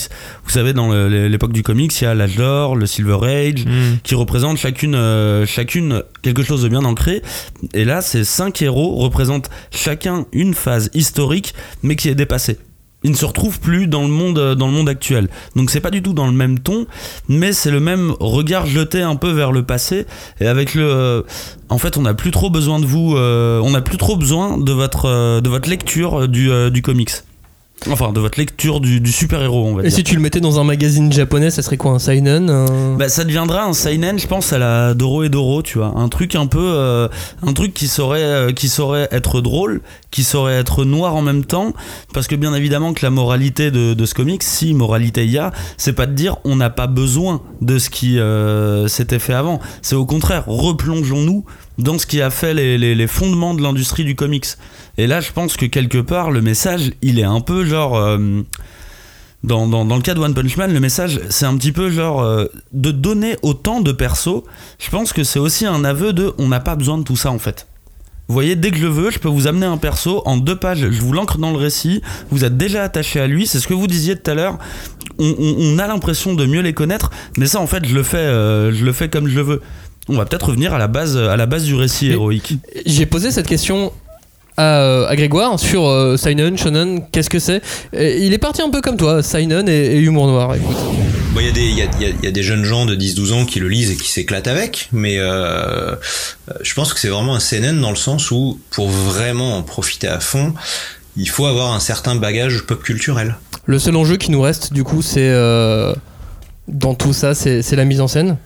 Bah ouais, enfin moi en tout cas quand j'ai parce que moi euh, quand tu disais euh, quand vous l'avez découvert, euh, c'était à quel moment Je disais bah moi c'était au moment où c'est sorti en France, il y a eu énormément de de raout autour, tu vois, genre voilà, Clairement. t'étais obligé de, si t'étais dans le manga game, t'étais obligé de savoir que One Punch Man il sortait en France, tu vois, donc j'ai lu le tome 1 et moi, euh, bon bah j'ai trouvé ça euh, hyper bien dessiné évidemment et tout, mais je t'avoue que j'ai lu le tome 1, on me dit, quand je l'ai fini à l'époque, je me suis dit bah écoute, c'était pas mal, mais euh, j'ai l'impression d'avoir compris le délire et euh, je sais pas si je vais continuer. Et du coup, après, on a dit qu'on allait préparer cette émission ensemble. Et toi, tu nous disais-. Non, et toi, tu me nous disais- bah j'ai quand même envie de la faire et de lire tous les One Punch Man en me disant justement, euh, est-ce que je vais quand même pas le lire pour me rendre compte de pourquoi j'aime pas, enfin pourquoi j'aime pas, pourquoi je, je, je suis pas, je trouve que c'est pas à la hauteur de la promesse? Et pour rentrer dans, dans- dans la confidence pour les auditeurs, au début, tu disais, bah pourquoi je ferais quand même l'émission? Parce que vraiment, je suis pas fan de One voilà, Punch Man comme ça. vous. Et, euh, et bon, après, on peut très bien faire des émissions en n'aimant pas ce dont on parle. C'est- Bien sûr. C'est intéressant. Mais moi, je vais, je- du coup, je me disais, je vais quand même lire pour me dire. euh, qu'est-ce que qu'est-ce qui qu'est-ce qui peut bien y avoir de si intéressant? Parce qu'il y a quand même plein de gens qui lisent ça donc euh, il y a bien quelque chose qui les qui les raccroche et euh, si s'il y a, il y a plus d'enjeu puisque l'enjeu euh, d'un personnage c'est comme on disait d'un Neketsu c'est que faut qu'il se dépasse et il subit des épreuves et tout ça. Vu que là Saitama c'est pas le cas euh, Qu'est-ce que toi, en tant que lecteur de Neketsu, en lisant ça euh, avec tout le côté méta, tu vas retrouver et quels, sont, quels vont être les enjeux qui vont te, te toucher toi? Et moi, ce qui, ce qui m'est resté en lisant One Punch Man, c'est que je me suis dit, c'est quand même un putain d'exercice de mise en scène, de justement arriver à prendre ce postulat et à te dire, en fait, euh, bah, tout ce que Saitama il va vivre finalement, c'est pas très important puisqu'il va régler le problème. Mais du coup, c'est comme disait Grégoire, comment je vais régler ce problème et comment les, les choses vont s'agencer et tout ça. Et ça, c'est du travail de mise en scène et de, de comment les situations tu les amènes en tant que créateur, quoi. Flavia, quand on parlait de mise en scène, tu me disais c'est mieux animé qu'un animé? Ouais, c'est euh, en fait quand c'est c'est un truc assez impressionnant avec Yusuke Murata, c'est-à-dire que sur certains tomes, juste quand on flippe des pages, on peut voir l'animation Et ça, c'est. Par Ah ouais. exemple, le, le, le combat contre Boros, il y a euh, au moins une dizaine de pages où on a juste à flipper Ah bah le oui. bouquin. Et en fait, on a l'animation du coup Ah de ouais. poing un- qui va vers Boros et le coup de poing euh, inverse. Et c'est juste impressionnant. Et en fait, il y avait aussi euh, des fans qui ont aussi euh, décorrélé, en fait, euh, enfin, qui ont décomposé plutôt euh, le moment où il se bat contre, comment il s'appelle le gars, le, un son rival, Sonic. Sonic, et, le, où le moment où il donne le coup de poing dans l'animé vers dans, dans les couilles, quoi. Et dans le manga, et en fait, dans le manga, Dans en fait, il y a- y, y beaucoup plus de trame, il y a beaucoup plus d'animation que dans, dans l'animé. Ouais, je pensais que ça dure quasiment 16, euh, 16 pages, hein, un feuillet entier de, de Sonic qui, qui, qui C'est ça, ça. saute, Non, mais- euh, Et en fait, c'est aussi, on voit tous les points dans, dans le manga, on voit tous les points d'impact en fait euh, de, de l'animation, de l'œil. En fait, du coup, l'œil fait l'animation qui est dans le manga. Et ça, je trouve ça Ouais, incroyable. il y a que le langage séquentiel du manga qui peut enfin qui permet une telle euh, progression de puissance tu vois comme ça. Genre Mm. et pareil il y a une case qui est assez dingue. C'est pareil c'est le combat contre Boros. Je crois que c'est Boros à un moment donné met un coup de pied enfin il, il envoie un- d'un coup de pied Saitama vers qui va s'écraser sur la lune. Et ça euh, ça euh, il y a Ouais. que en manga que tu peux ressentir un et moi il y a que il y a dans, dans One Punch Man c'est c'est- c'est des, des sentiments de puissance de, de gigantisme de puissance que j'avais jamais vu en fait euh, dessinés de cette manière. Le, le moment où justement Setama aussi va donner un coup de poing à Genos où en fait il s'arrête, on, là on sent vraiment toute la puissance du Dans l'entraînement dans le désert, là. dans le désert, on sent la puissance du coup de la décomposition et dans l'enchaînement qui est rarement fait dans un manga et pour ça Yusuke Murata est vraiment très fort. Et il est fort pour la chute? La chute qui est toujours la même au final. Bah ça se finit par un coup de poing. Enfin ça se finit régulièrement par un coup de poing, mais c'est pour ça que moi par contre je conseille vraiment très fortement de lire le manga. J'en parlais encore avec une, euh, une copine il y a pas longtemps qui m'a dit qu'elle avait regardé la saison 1 de l'animé, qu'elle avait trouvé ça vachement bien, qu'elle suivrait la 2.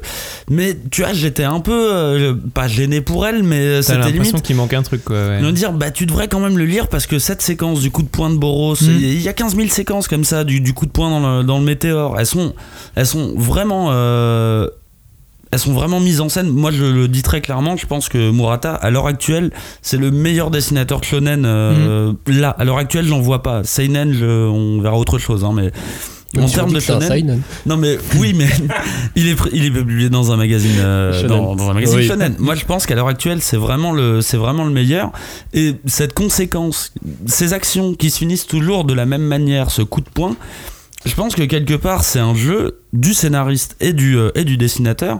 Moi je pense qu'ils font appel à un réflexe un peu conditionné de lecteur. Et quand je dis de lecteur, c'est euh, pas forcément de manga. t'attends ce coup de poing quoi aussi. Je hein. pense que c'est un, un- un réflexe conditionné de, de- de nous comme spectateurs de films de Mhm. combat, comme euh, lecteurs de manga. C'est-à-dire, moi je me souviens encore du postulat de base qu'on m'a donné, c'est-à-dire c'est un mec qui finit tous ses, euh, tous ses bonhommes en un coup de poing. J'ouvre un peu des gros yeux, tu vois. N'oubliez bah, pas qu'un des verbatim c'était un point c'est tout hein, quand même. hein. Ouais, mais là c'était avant le verbatim. euh. et du coup, je me dis, bah ok, mais je vois absolument pas le principe du coup, et je comprends pas comment ça fait 5 tomes euh, qu'il existe. Et parce que je pense que le réflexe conditionné du lecteur n'y croit pas. Ne te dit, c'est pas possible, tu ne peux pas faire un. Tu ne peux pas faire un récit, Neketsu d'autant plus, shonen, où le mec va finir tous ses, euh, tous ses gars en, un- en un point. Alors tu le lis, limite par un côté un peu pervers, parce que tu te dis, ben non, attends, c'est pas possible. Et finalement, il le fait. Et t'attends un deuxième héros, un deuxième méchant. Et tu dis, ben là, il va peut-être galérer un peu. Eh ben non, Non, il galère pas, en fait. Il le finit de la même manière. Et t'en attends encore un, et là, t'arrives à Boros, où tu te dis, ah ok, il en a mis 4 ce coup-ci. Et ouais, Euh, j'allais dire 3, et- mais c'est peut-être Et, 4. et- et après, je non sais mais pas, le, pas le compté, pire c'est qu'il il finit par un coup de poing ordinaire. Oui, c'est un. Vois, Enfin, en plus, des fois, il donne des noms Ouais, complètement oui, ça, les, approximatifs, les- les- les techniques trop vénères. Je com- complètement. Et-. Si, il y avait dans Snatch. Oui, oui, oui, c'est vrai. Le C'est vrai, c'est vrai que euh, euh, Saitama est peut-être le Mickey, de, le Mickey du manga. Il, a, je trouve- il, a un chi- il a Sean Gardman, ça marche. Il a Sean Gardman. Mais je trouve. Un chiant, con, un ça. chiant, un C'est chiant un Gardman. chiant Gardman. Mais et, et je trouve que c'est assez, euh, c'est assez génial de faire ça parce que ça joue limite sur le côté voyeur pervers du lecteur. De dire, ben non, tu vois, il va se passer quelque chose, il Bah, va pas gagner ouais. en un point. Et autant t'as des phases qui sont très dramatiques dans ces coups de poing, vous parlez de celle de Boros Mm. euh, typiquement, et autant il y en a, il y Ah en oui, a il y a- il y en certaines a, où il met euh, des coups de poing ouais. c'est vraiment un gag. C'est une demi-page, il a encore sa gueule de débile. euh, Ouais, c'est ça. genre, Ou euh, genre, ah, j'ai oublié d'aller faire les soldes, ouais, et il met ça. un gros Mais coup de poing. euh, Regardez les interviews qu'on peut trouver de, de One et Murata, les quelques interviews qu'on peut trouver sur internet. Euh, ils sont toujours dans la discussion euh, de, de cette, de, de cette rupture visuelle, de ces gueules de Ouais, Saitama et de toute façon, comment bien réussir à la hein. faire. La mise en scène, c'est vraiment trouver le timing parfait pour euh, créer la rupture. Et je pense le- qu'en termes de Ouais, timing, ils ah sont ouais. vraiment Ah trouvés One et Murata. ils, sont, vraiment- ils sont vraiment bien raccords. Et tu vois, on parlait de- du perso principal, des persos secondaires de, de, de ce manga. Moi, je, je vois Saitama un- comme un procédé narratif, ce qu'on appelle un Deus Ex dans un, dans un récit. C'est un procédé qui vient du, du théâtre grec, si je dis pas de, De la tragédie, bêtises. ouais. C'est un élément extérieur, souvent un dieu dans la tragédie, qui vient régler le, La qui situation, vient régler ouais. la situation. Alors des fois, c'est de l'esbrouf scénaristique. À l'époque, c'était souvent beaucoup, les et esbroufs il y a scénaristiques. beaucoup. Non, mais même à l'heure actuelle, dans les films, oui. il y en a quand même pas mal où c'est genre Deus Ex, c'est Bah, bon. le, le, le- un des plus célèbres. Alors c'est pas de la, c'est pas un truc euh, classique, mais c'est dans la Guerre des Mondes. C'est les, les, Oui. les- Oui. hum, De alors je vais spoiler Spielberg, hein, si euh, personne n'a lu la Guerre des Mondes, mais ou, ou vu le film, mais en gros c'est les microbes humains qui Oui, tuent les extraterrestres. Quoi. Les extraterrestres sont là, euh, ils dérouillent l'humanité Ouais. et d'un coup d'un seul ils meurent parce qu'en fait ils se sont pas euh, adaptés à l'atmosphère euh, à ça. l'atmosphère humaine. Deus Ex. Et Saitama est un vrai Deus Ex. Il vient régler il, il débarque toujours de nulle part. Oui, il n'était pas attendu. Il débarque de nulle part. On l'a appelé je sais pas trop s'il a répondu.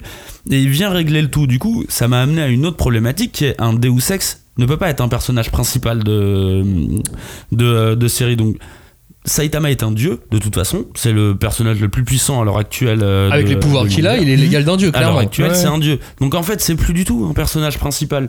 Il vient régler les petites galères, euh, les, les petites galères des autres, et qui voit ça limite pas forcément d'un point de vue d'un dieu, parce que ça reste un humain. euh. Bah, le truc, c'est qu'il il s'en rend pas compte en tout cas. Et moi, je- moi, je trouve ça génial, c'est ce ça- Deus Ex comme ça, à chaque fois qu'il se c'est ça termine qui en gag à la. Mais c'est ça qui est hyper intéressant, c'est parce qu'en fait, tout, tout le contexte le met en valeur. C'est-à-dire que les petites galères qui règlent et tout, enfin, surtout dans le.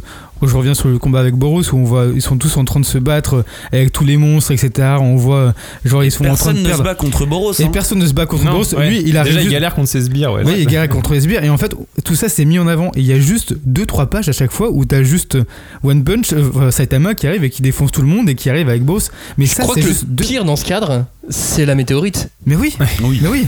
Il arrive. Et en plus, en plus il le fait n'importe comment. Mais oui, non mais et c'est- et c'est- alors, je trouve que tout ça Ah, en fait. il se retrouve dans l'espace et oui. tout. euh. Et- et il va dans la lune. il- Mais la il- lune, c'est contre Boros aussi. Ouais, Ouais, genre, c'est il fait Ah, je vais, retenir, je vais retenir ma respiration, je suis dans l'espace. Bah non, en fait, en vrai, t'es- tu, tu crèves. C'est donc, ça. euh, Mais en, en fait, tout le met en avant comme comme si c'était un, un méga méga super héros.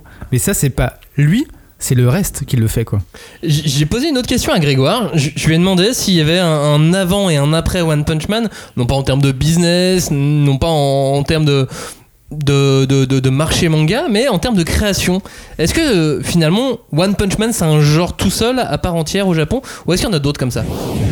One Punch Man est très unique au Japon en fait. hein. Le l'humour noir, la critique euh, d'un genre, la, la parodie, ça prend pas du tout cette, euh, ça prend pas du tout cet aspect-là au Japon en fait. C'est euh, quand tu veux parodier une œuvre, voilà, tu veux te moquer de Naruto, tu vas faire des, tu vas faire des yonkoma, ça va s'appeler Naruto SD et il y aura Gensaku Kishimoto et machin, il y aura eu la pro de Shueisha, etc., etc.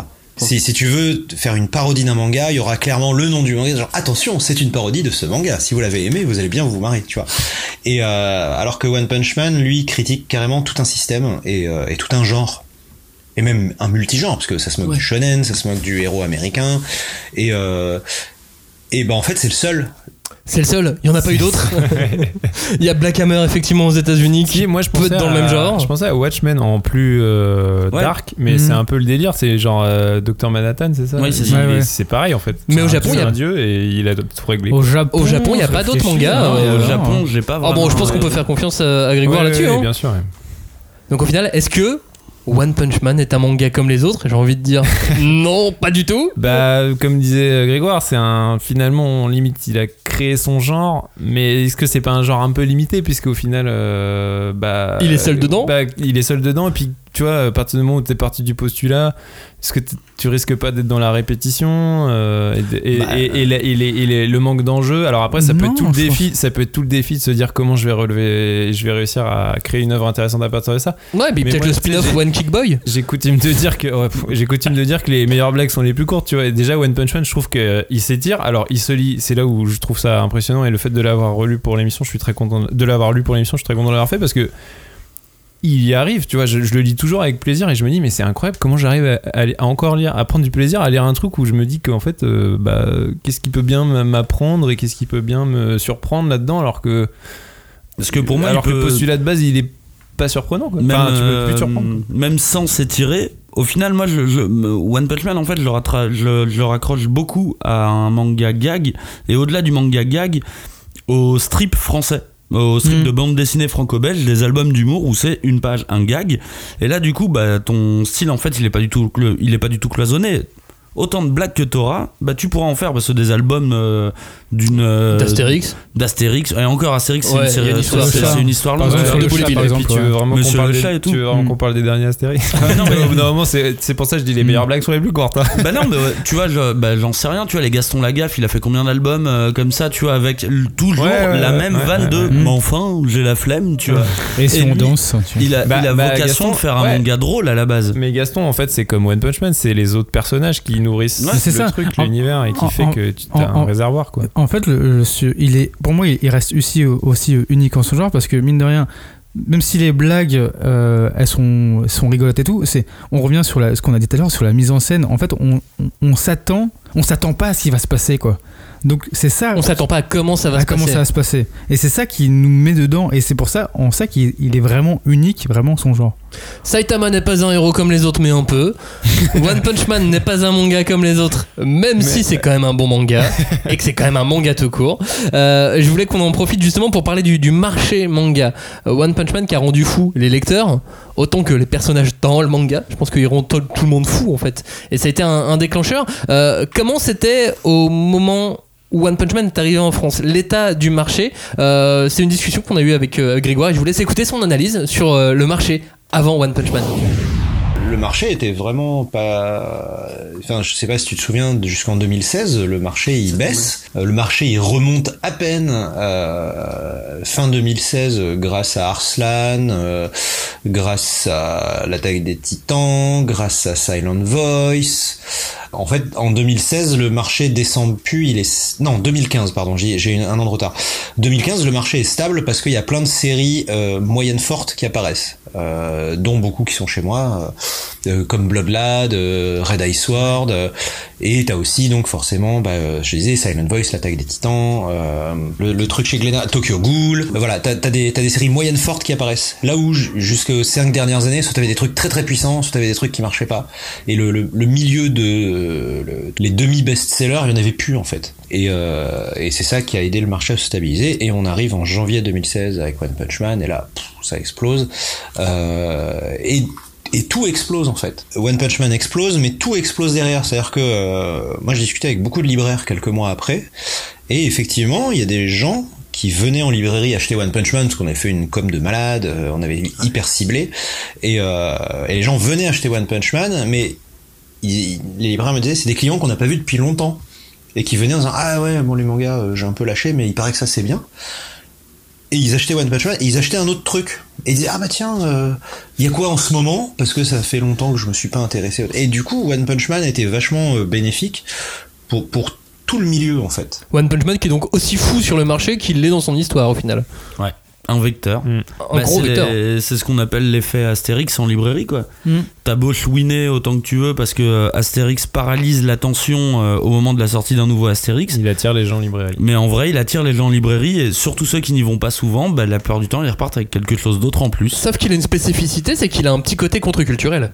Ah bah que pas- que n'ont pas les autres locomotives. d'Astérix qui est devenu un peu euh, un marronnier, le- dans le cas de One Punch Man, ça a vraiment, euh, comme, il le, comme il le dit lui-même, quoi, des, des, des lecteurs de longue date qui avaient lâché. Et ben pour le coup, ils sont revenus en se disant Ah, il y a un truc qui a bougé, tu vois. J'ai laissé les codes il y a, je sais pas, 5-6 ans. Là, il y a un truc qui a bougé. Tout le monde dit que c'est différent, celui-ci. Et c'est pas faux, c'est différent. Mais c'est vrai que le bouche à oreille a beaucoup aussi fonctionné. Là, ils ont fait une com de malade, mais le bouche à oreille a beaucoup aussi fonctionné sur One Punch Man. Je sais même pas s'il y avait du bouche à oreille. Mais tout le monde sur One bah, Punch tout- Man. non, mais c'est Oui, il y comme avait du chat à chat, je pense. Oui, euh, c'est beaucoup de Comme disait Robin, quand il est arrivé, il fait bah, on, on parle de ce manga qui a un peu détrôné euh, des codes, et c'est quoi ce manga et tout, mais justement, les gens disent, mais c'est quoi ce truc Et puis il y a cet effet pervers quoi. que tout le monde Ouais. veut tester, tu vois. Tout le monde veut dire, euh, bah attends, Oui, c'est ça. J'ai c'est testé. débile quand même ce, ce concept. Il est complètement con. Ça doit pas marcher normalement. Mm. Et l'auteur va loin. L'auteur continue de prépublier euh, ses dessins euh, foireux Sur- ouais, c'est vrai, sur, sur- son blog. Ouais, ouais. One Punch Man est continue d'être prépublié euh, sur ouais. internet par One tout seul. Ouais. Ensuite, euh, Murata redessine. Alors, il suit exactement son scénario, euh, le scénario de, de One. Enfin, à peu de choses près, quoi. En fait, il- il- 90-95%. Oui. Il, il remet en scène des passages, mais Oui. si tu regardes quand même, si tu fais le truc, tu, tu vois que Les il le fait. personnages sont les mêmes. Les personnages euh, sont les Mais mêmes. le euh, déroulé, c'est le même. Le déroulé, c'est ouais. plutôt, c'est plutôt le même, c'est juste la mise en scène qui change un peu parce qu'il le fait de manière beaucoup plus animée, comme on l'a dit tout à l'heure. C'est-. C'est c'est globalement la même chose. Ouais. Il n'y a pas des énormes différences. Euh, Genos n'est pas un méchant dans, dans l'histoire. De- oui, voilà, je Non, me mais- demandais si. Voilà, c'est- Ce- n'est pas une- ce n'est pas une adaptation, c'est vraiment un travail. sais, comme une, euh, genre le comics Walking Dead et la série TV Walking Dead. Non, non, c'est Oui, pas là, une- Ils, prennent d'autres chemins. C'est c'est ce que je dis, euh, c'est pas une, adap- une adaptation, c'est vraiment il travaille de concert et euh, on va dire que c'est le storyboard quoi, qui, qui met en scène. Et il y a des folies, il y a des folies de ouf. Chapitre de 170 pages, c'est ça? Bah oui, mais bon, euh, s'il y s'il y a- ça? s'il y a 30 doubles pages de coups de poing. euh, Ah ouais, mais 170 pages en une semaine, euh, faut les taper quand même. hein. Alors je crois qu'il les a pas fait exactement en une semaine, mais Bah, j'en sais Mais, rien. mais c'est pour ça que c'est pour ça que la publication aussi, elle est, elle est beaucoup plus longue, elle est beaucoup plus, elle est en. oui, c'est sorti à peu près en même temps que, euh, que My Hero Academia, on va en parler dans le deux secondes. est moins. Et My Hero a déjà dépassé Ouais, One ouais. Punch Man en tomaison, effectivement. Euh, Est-ce que vous vous souvenez de l'anecdote sur le premier chapitre Comment il s'est retrouvé à publier ça? Euh, Pourquoi il a créé One Punch Man euh, Comment Ah, il a créé One, One, Punch One Ah Ouais. oui, oui, Ah. oui, tu, euh, ce que tu nous avais dit, qu'il voulait tester, euh, il voulait tester son matos. Il venait d'avoir un nouvel ordinateur, une nouvelle tablette, tout ça, du, du nouveau matos. Il voulait tester, il a fait oh, Il me faut une idée. C'est l'histoire d'un mec qui nique tout le monde en un coup. Et bim. J'ai pas beaucoup de temps, alors je vais faire une histoire qui se finit en un coup. Alors, comme il le raconte, c'est ça. il l'a mis sur internet. Après, il fait J'ai eu des super retours. Enfin, euh, des, des retours décents, pardon. Euh, et ça m'a encouragé à continuer. C'était assez, euh, assez sympa les retours pour que ça me ça m'encourage à, à continuer. Ouais. Et il a continué comme ça. Et Murata, on a entendu parler par, Sur, euh, par des euh, contacts, machin, hmm. machin. Non, machin. alors dans, Twitter dans, aussi, ce- ouais. il- dans le manga, il dit que c'est via Twitter qu'il l'a trouvé. Bon, après, entre le storytelling Mm. et ce qui s'est passé euh, Ouais, pour de vrai. Après, c'est possible aussi. ouais. Bah, on il y a un mec de- qui lui a dit, qui lui a dit. Mais qu'il y a c'est un- marrant que ce mec-là, son seul mode d'expression, ça soit ça. Et pas, mais écrit des scénarios, qu'est-ce que tu fais tu C'est c'est quand Non, mais même en fait, bizarre. il veut, il veut mais en fait, non, lui, il a Ouais. besoin de mettre en scène. tu Ouais, vois. ouais. J'ai l'impression que Ouais. sinon, ça ne, ça ne marche Mais- pas mais parce que dans le cas de MPD, de Mob Mob, Psycho Psycho, 100. il fait la même chose. Ouais. Bien sûr. C'est de la mise en Sauf scène. qu'il le hein. dessine entièrement. Oui, oui, mais. Ouais, tu- sens le, assistants. tu sens le mec un peu autiste mais- qui. euh, bah, dit, je peux pas écrire. J'arrive pas juste à écrire, tu vois. Mais, Faut mais, que c'est- mais je pense qu'on on, on le dit, mais c'est aussi un- une sorte de génie de la mise en scène parce que sur Mob Psycho 100 aussi, il y a des, des choses, même si c'est mal dessiné, il y a une mise en scène qui est quand même assez incroyable. Ah, moi j'adore Mob Psycho Et sur, et sur, sur One Punch Man, quand tu lis euh, ce qu'il fait euh, dans, dans son blog, tu vois que mine de rien, en mise en scène, il est quand même pas mal quoi. Mais ça, ça a été, euh, ça a été la force dès le début de, de One Punch Man. Pour vous, est-ce que euh, vous avez senti un effet One Punch Man? Dans votre entourage, dans vos lectures Ouais, à chaque fois, moi, je, quand, à chaque fois, je prenais aussi Monster aussi. euh, je dis, bah voilà, quand tu lis, tu lis pas de manga, euh, lis Monster et tout. Je dis, bah Et non. maintenant, tu dis, tu dis lis One Punch Man Lis One Punch Man. T'as vu un effet toi ou pas du tout Bah Ou moi, seulement dans ton moi, entourage C'était un pote d'enfance euh, qui lui carrément lisait, euh, qui était plus trop lecteur de manga et tout, mais euh, mais il a carrément lu, il découvert les chapitres de One euh, effectivement Ouais. traduits en anglais, je crois, ou Ouais, je sais plus, ou peut-être en français, je sur, je sais plus. Quel sûrement les deux. les- Et genre, il m'avait dit putain, il m'avait du coup quand je, quand moi je lui ai parlé du One Punch Man de Murata, il me dit ah ouais mais moi ça fait genre je sais pas combien d'années que je, les- je lisais déjà les premiers. je ah ouais mais mais tu lis plus de manga toi comment ça se fait que tu connais ça? Donc il y a un, y a un vrai côté ouais un vrai Cagnard, toi pour l'effet Eh ben, mon neveu qui a essayé de me présenter One Punch Man. Du coup, j'ai fait semblant que je connaissais pas, tu vois. J'ai dit, bah vas-y, explique-moi. Il sait que j'aime beaucoup les mangas, tu vois. Et, t'as dit quoi? Et il m'a dit, euh, bah il est trop fort comme Superman. Tu vois, il a pris directement la référence Superman, Superman, ouais. la cape, forcément, j'imagine. Il a dit, et il vainc tout le monde en un coup de poing. Du coup, je lui fais, bah c'est un peu nul, non? Il me dit, bah non, c'est trop drôle, il est trop marrant, il est vraiment, il est trop drôle, faut que tu regardes ça avec moi et tout. Et que mon petit cousin vient de m'expliquer euh, pourquoi il aime One Punch Man, parce qu'il a 7 ans, hein, tu vois, il est quand même, euh, il est quand même jeune, quoi. Mais en même temps, c'est un manga. Alors c'est bien parce qu'il regarde l'animé. Parce que dans la- les- les, euh, le, le manga, pour le coup, je le trouve un peu plus violent que l'animé. Il y a quand même des têtes Hmm. qui sont tranchées. Ouais, il y a- ouais. C'est pas des débordements d'hémoglobine non plus. Mais, et c'est aussi pour ça, je pense que je préfère le manga. Il y, a un, il y a un côté un petit peu plus adulte, je pense, dans le, dans le manga. Et depuis, l'effet One Punch Man a continué. One Punch Man a vraiment été très sain Et d'ailleurs, depuis 2016, 2016, 2017, 2018, c'est trois années de progression du marché manga. C'est-à-dire que sur 2016, on était à plus 10%, en 2017, on était à plus 7%, et là, sur les huit premiers mois de l'année, on est à plus 13% par rapport à l'année dernière, ce qui correspond en fait à l'explosion de My Hero Academia euh, euh, grâce à l'animé, en fait. Donc euh, voilà. Et d'ailleurs, euh, Ahmed de Kiyun et moi, on était parfaitement conscients de ça, puisqu'on on s'est rencontrés pour dire... ok, on a les deux plus gros trucs qui arrivent, euh, ce serait con qu'on soit en face à face parce qu'on va se bouffer. Et du coup, on, s'est mis d'accord pour sortir. euh, et voilà, et c'est vrai qu'au final, il était beaucoup moins pressé que nous parce que nous, on avait l'animé. Alors que lui, en termes de chronologie des médias, il était tranquille, il a eu le temps, il avait un an pour installer Academia, et puis résultat, euh, c'est exactement ce qu'on avait prévu à l'époque, quoi. C'est One Punch a démarré très fort, puis là, ça se calme un peu parce qu'il n'y a plus d'actu, alors que My Hero Academia, ça a été un diesel, et puis aujourd'hui, avec les trois saisons de l'animé, les gens le découvrent, et boum. Cagnard, je voulais rebondir sur, sur ta, ton anecdote avec ton petit cousin ou ton neveu, je- j'ai oublié. Bref, avec, avec cet, mon enfant, neveu. cet enfant de ta famille, euh, et, et parler de, co- de- de Cet comparaison. enfant de ta famille. et parler de comparaison avec My Hero Academia. C'est difficile, euh, du coup, comme ils ont été lancés la même année, qu'ils ont tous les deux été bénéfiques pour le marché, qu'on entend même que les éditeurs se sont entendus pour euh, pas se marcher sur les pieds. Bah, ils ont bossé intelligemment. Ils ont bossé très Bah intelligemment, ils ont le- vraiment bien fait leur boulot. manga. Mais c'est difficile de pas comparer euh, quelque part One Punch Man et My Hero Bah ouais, Academia. on l'a déjà fait. ouais. Bah, le truc, c'est vrai. que, tu vois, typiquement, mon, mon cousin, euh, il est pas manga. C'est un donc, cousin maintenant, c'est pas un petit Euh, mon neveu. petit neveu, pardon. C'est un- C'est un cousin. Même lui, il est On pas- monte dans la dans gradation. dans Mais deux est-ce que- le cette personne existe vraiment? C'est le profil type. Euh, alors, il aime bien One Punch Man et les Seinen leur Monster. Et j'ai 7 ans. Et il a 7 ans, quoi. Bon, il a eu son bac à quoi? 5-6 ans. Ouais, mais il a des posters de Johan dans sa chambre. Et Pierre-Louis aussi, tant qu'à faire.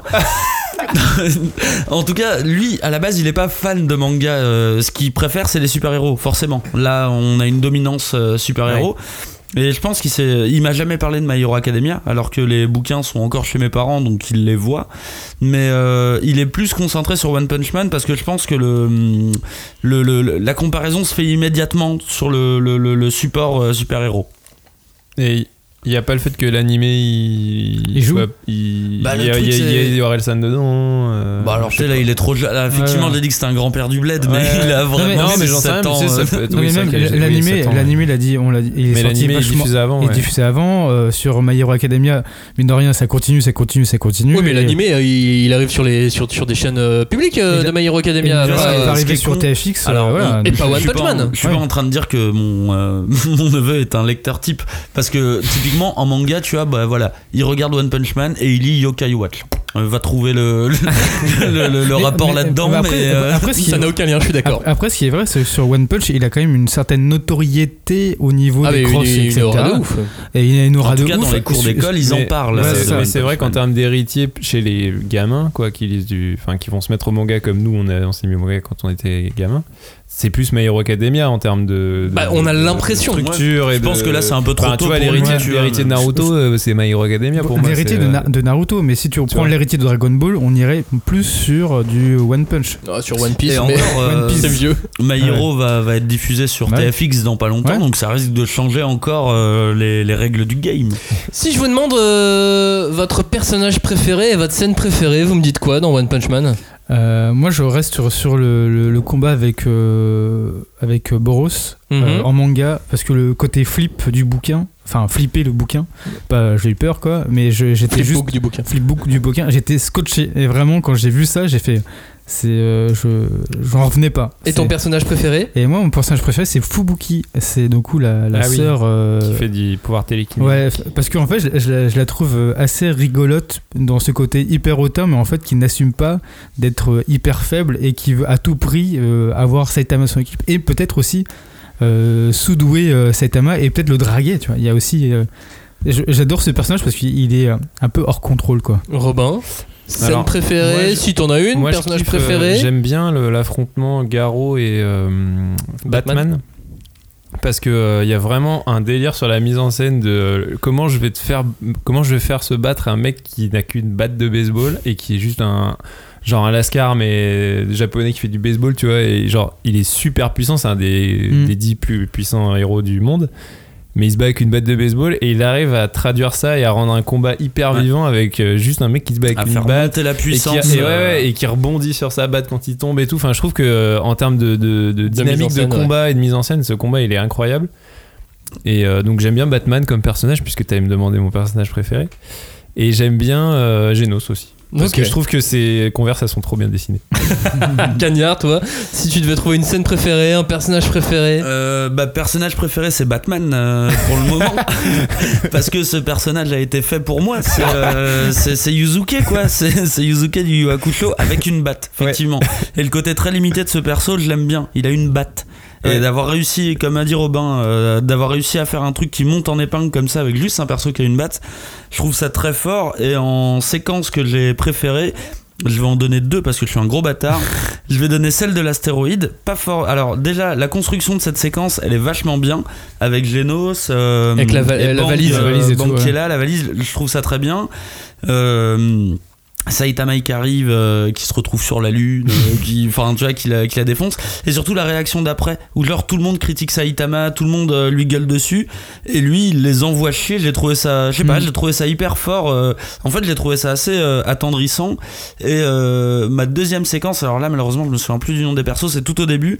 Quand il, quand il combat la, tu sais, la ligue des, euh, des scientifiques là où c'est tous des clones, Hmm. Ah Ouais. ouais. c'est tout au début. Il se bat contre, Avec le scarabée Scarabée, Ah ouais. Et euh, juste au début du combat, il y a un moment, ça s'arrête. Il y a un dessin de Saitama de plein pied avec une espèce d'aura maléfique. Ah oui, Qui est la vision du, du, Ouais. du Et scarabée. Avec il, gueule de dit, con, euh, euh. et il dit genre Ouais. euh, je, je ressens le danger, je Ouais. ressens la mort. Et là le pire c'est que sur son visage il a même pas une il a même pas un- une expression badass. Il a une expression chelou Hmm. et euh, je trouve que tout est un peu résumé dans, dans, dans cette séquence. C'est genre on sait pas on sait pas ce qu'il vaut mais euh, je crois qu'il y avait une rupture de ton qui était vraiment qui était vraiment non mais de toute façon ce combat en entier il est cool. Et j'ai posé la même question à Grégoire. Euh, alors la scène la plus marquante de One Punch Man, euh, je pense que celle que j'ai trouvée la plus puissante euh, en effet dramatique, c'est quand il, c'est quand il sauve euh, Roulette Rider contre le l'empereur des profondeurs. Ça c'est vraiment, euh, je pense que c'est le moment où il est le plus classe en fait. Il est vraiment bien là. Mon héros préféré. Euh, ah, c'est compliqué, il y en a beaucoup. Hein. Euh, moi, j'aime bien. Euh... Ah, Chien de garde. Bah, il est tellement débile. Euh, il est tellement débile, Chien de.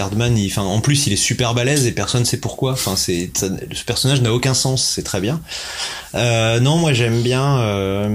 Il y a un personnage là qui vient d'arriver dans la version japonaise hein, qui s'appelle Capitaine Mizuki. C'est une nana de 2 mètres, super musclée et qui est en tenue de décathlon. Et, euh, et ses super pouvoirs, c'est le décathlon. Donc elle a un javelot, elle a un marteau, euh, elle a un, euh, elle a un relais. Enfin, voilà, elle est super marrante. Il triche, il nous donne des Ouais. personnages qu'on n'a Bah pas oui. encore vus aussi. clair. J'avoue, le Après, Décathlon, moi, il me fait envie. Chien de Gardman, euh, ça reste. euh, je suis d'accord avec lui que ça reste l'énigme. Pour le moment, tu. Ouais. Mais c'est moi qui lui ai glissé en fait, Chien de Gardman. C'est Ah moi ouais. qui, qui lui ai poussé parce que moi c'est mon personnage préféré, Chien de Gardman. Moi, pour l'instant, je l'ai pas, pas mais c'est un truc que je trouve récurrent. Genre, mais qu'est-ce qu'il fout là Sérieux euh, c'est vrai que sur- tu le vois Aucune expression. tu le est vois sur- super fort. Non, mais sur- le mec est trop fort. Tu le vois sur des cases, il est juste en train de. Il, bah, Bah, il est au-dessus le chien de d'une- garde. d'une montagne de cadavres. euh, C'est oui, c'est ça la scène finale du Ouais. tome 12 hein, Ouais, si je dis pas de conneries. Ils disent euh, le, le quartier, le quartier C'est- RAS, c'est bon. C'est bon. Ah ouais, chien- j'adore Chien de Gardman et, euh, et j'adore l'ambiance du tournoi. J'adore Ouais. ce passage où on te présente les 72 oui, oui, avec mecs. les styles de combat, machin. Ouais, c'est clair. Sont c'est tous- bon. Bah d'ailleurs, c'est peut-être. Et moi le- j'adore les tournois. Enfin, je pense que j'étais éduqué, tu sais, j'étais euh, drogué tout petit. On, on m'a formaté à tu aimeras les tournois dans les mangas. J'aime tous les tournois dans les mangas. Et bah tu vois, c'est Bah peut-être ouais. le seul reproche que je peux faire à One Punch Man, qui est un manga que j'aime vraiment beaucoup. Mais euh, en les relisant, je me suis rendu compte que c'était vachement verbeux.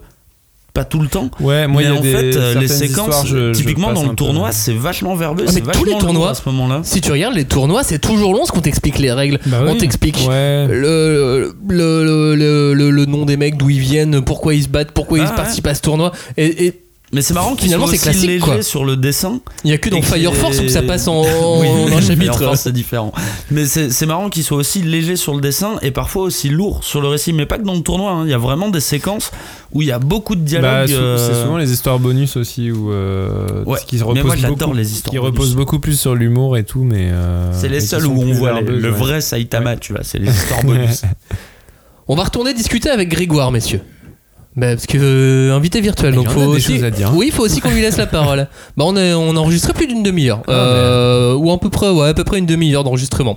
Euh, là, Grégoire m'a expliqué un truc très intéressant au sujet des lecteurs de One Punch Man et des lecteurs de manga tout court. On, on discutait des effets de One Punch Man sur, euh, sur le public, des effets sur, de One Punch Man sur le marché en France, au Japon. Et ce qui a changé?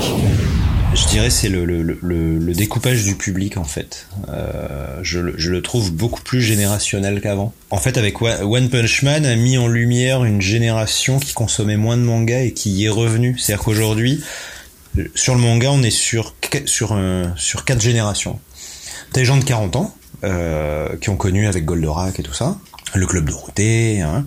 T'as les les, euh, les jeunes trentenaires qui qui euh, Là-dedans, je compte à la fois ceux qui sont arrivés à Dragon Ball sur le tard et ceux qui ont eu du mal à décrocher de Naruto alors que c'était du shonen. Euh, après, t'as les gens de, de, de euh, qui viennent d'avoir 20 ans là maintenant, qui était la génération euh, qui nous préoccupait le plus parce qu'on se disait ces gens-là, ils ont toujours connu Internet, est-ce qu'ils vont continuer à acheter des bouquins? Heureusement, la réponse est oui. Euh, et les enfants qui, euh, grâce à, à Pokémon, Inazuma Eleven et Yokai Watch, euh, lisent des mangas malgré aujourd'hui euh, euh, l'omniprésence des super-héros américains à la télé. Pour moi, il y a quatre, il y a vraiment quatre consommateurs types euh, euh, divisés en générations. Après, bien sûr, hein, t'as as des gamins de 10 ans qui vont lire des CNN, euh, t'as t'as des, des mecs de 50 ans qui vont lire du shoujo. Enfin, évidemment, tout, tout. Mais il y a, il y a quatre grosses euh, générations et qui ont chacune des, des tendances. Vous les voyez, euh, ces mêmes tendances, ce même découpage? C'est très, très clairement euh, expliqué quand il le dit. En fait, t'as envie de dire euh, Ah bah oui. Ouais, mais Oui, moi- non, mais c'est ça. C'est Mais dans- ouais, bah, moi, c'est su- logique. C'est super parce que c'est une question que je, je me suis toujours posée c'est qui lit One Punch Man? Et je me demandais s'il y avait genre euh, des jeunes qui le lisent au premier degré et qui trouvent ça juste cool parce que euh, il y a de la baston et que la baston c'est trop cool. Ou, euh, ou les vieux comme nous. Bah, je pense le lisent parce qu'ils trouvent ça marrant quoi. parce qu'on se marre avec tous les codes avec lesquels on a grandi. Quoi. Bah, pour l'instant, la réponse c'est euh, beaucoup. Beaucoup de lecteurs. Bah, ça, en fait, il y en a encore plus que ce que je pensais. Tous mélangés. Qui euh, sont les lecteurs Qui sont les fans euh, Quel impact ils ont? Ils ont un impact dans la culture populaire aussi. Dans, euh, dans, dans la culture euh, rap par exemple, on, on s'approprie euh, bien plus One Punch Ah bah, Man pour que, moi, c'est le. que d'autres séries. Pour moi, s'il n'y avait pas eu euh, cette saloperie de Dragon Ball Super, là, à l'heure actuelle, dans la culture hip-hop, ça serait, euh, ça serait One Punch Man à 100%. Tu vois. Je vous l'ai déjà dit plusieurs fois, je suis quelques pages de, de, de rap français qui, qui mettent parfois en scène euh, certains super-héros, certaines séries, mais c'est toujours bien particulier. Ils ont parlé de super-héros, par exemple, quand c'était Black Panther. Ils ont parlé de séries quand c'était euh, La Casa del Papel, tu vois. C'est des trucs qui sont hyper référencés. Ben, One Punch Man a toujours sa place. Avec les débats qui est le plus fort entre Sangoku et Saitama. Ce truc, vous vous souvenez tous de ce visuel avec les cheveux, là, genre euh, Ouais. la puissance qui correspond aux cheveux. euh, et Saitama est le premier. C'est devenu une vraie figure iconique en fait pour euh, les rappeurs. Alors sans compter que euh, Saitama est doublé par, euh, par Orelsan, qui lui est un quarantenaire, j'imagine. Rajoute à ça euh, tous les mecs qui ont Netflix et qui regardaient peut-être pas forcément d'animé, mais qui sont tombés, euh, qui sont tombés à ça, mais qui sont tombés dessus. Mais je trouve que c'est vraiment intéressant la succession qu'a pris, euh, pris One Punch Man à Dragon Ball. Ouais, mais cette culture hip-hop, j'ai l'impression que enfin, l'influence de One Punch Man sur la culture hip-hop, j'ai l'impression qu'elle est très franco-française. Ah bah oui, j'ai l'impression. Enfin moi, je- après, j'ai pas la prétention de pouvoir dire ce qui se passe dans le rap américain Ou dans le rap japonais. allemand ou le rap japonais. Je m'y connais vraiment pas assez. Mais euh, par contre, hum, je parle vraiment d'un point de vue franco-français du, euh, du rap. C'est une figure qui est totalement reconnue maintenant, euh, que tout le monde Mhm. reconnaît immédiatement. Et euh, bah c'est le, tu sais, le, le- le débat de l'éternel pour les gens de notre génération. Ça a toujours été Sangoku ou Superman. Bah, euh, là maintenant, à l'heure actuelle, je pense que c'est Sangoku ou Saitama, tu vois. Ah oui, j'ai l'impression que c'est. Enfin. Que cet effet est plus présent, pr- présent ici en France que euh, bah, qu'au Japon déjà par exemple. Euh, c'est ce que me confirmait en tout cas en, en partie Grégoire. Euh, en fait, One Punch Man, euh, le manga marche très bien au Japon, mais que ce soit l'animé ou les produits dérivés et tout ça, ça n'a pas vraiment explosé en fait. The One Punch Man est beaucoup plus puissant en Occident qu'au Japon. C'est-à-dire que One Punch Man, le manga se vend très bien, ils en sont à, je sais plus, 15 millions d'exemplaires, un truc comme ça, ce qui est très bien, hein.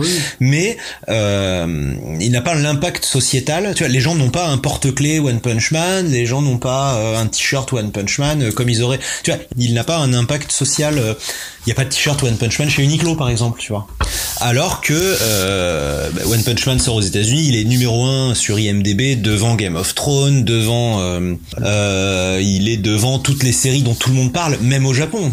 Et ça, les Japonais ne s'en rendent pas compte en fait. C'est euh, euh, et, et c'est pareil. Tu vas au Japon, tu vas acheter un porte-clés One Punch Man, un truc, tu galères. Enfin, moi, j'étais au Japon la semaine dernière. Les goods One Punch Man, il y en a très très peu. Alors que tu vas chez Zing Micromania, il y a des statues, il y a des machins, il y a des. Enfin, tu sais, c'est complètement fou en fait. Et, euh, et, et du coup, euh, l'im- l'impact de One Punch Man au Japon est, je pense, euh, moins fort que qu'en Occident. Et pourtant, il est partout sur les réseaux sociaux. Mais Ouais. oui, ça c'est incroyable. Je reviens un peu à ce que tu as dit, euh, Cagnard, tout à l'heure, sur euh, par rapport au hip-hop, mais euh, sur le, le fait qu'il y ait des cheveux et tout. Là, par exemple, on regardait sur euh, Thanos, euh, sur les Avengers, à chaque... il y a eu plein de mèmes Ah oui, sur c'est vrai, qui, oui. qui- qui va. C'est qui les plus forts, c'est les plus chauves. forts, C'est les chauves. Et en fait, et là, il y a Saitama en premier, où il y a même eu des animations aussi qui sont arrivées, euh, des fausses animations des Taïwanais, où en fait, il y a un combat euh, avec, euh, Thanos avec et Thanos. Saitama. Et en fait, il y, et y a Saitama, il y en a un qui a fait un clip Et qui gagne. Et qui, Ah bah, et c'est en fait, Saitama et qui gagne. C'est Saitama qui gagne, mais le mine de rien, il est hyper content, euh, il se valorise. C'est ça Avengers 4 du coup Et c'est ça. Ah, c'est peut-être comme ça que ça va et se finir. Tu, tu te dis que quand même, il y a des gens qui ont cré- recréé des mèmes, même au tout début, c'est comme ça que j'ai connu aussi euh, euh, One Punch Man, c'est que j'ai vu une tête chauve qui arrivait et qui faisait un combat contre Goku. Je fais, mais c'est qui ce mec? Ou non, contre Vegeta plutôt. Je fais, mais c'est qui ce mec? Et même Vegeta, il se dit, Tain, c'est bizarre, ce mec, il est, il, il est, je peux pas le battre, il est, il est puissant, mais je pense que j'ai un, il y a un danger aussi envers lui. Et c'est comme ça que j'ai connu ce truc-là, quoi. Et euh, il est hyper présent dans la pop culture, hyper présent sur Internet.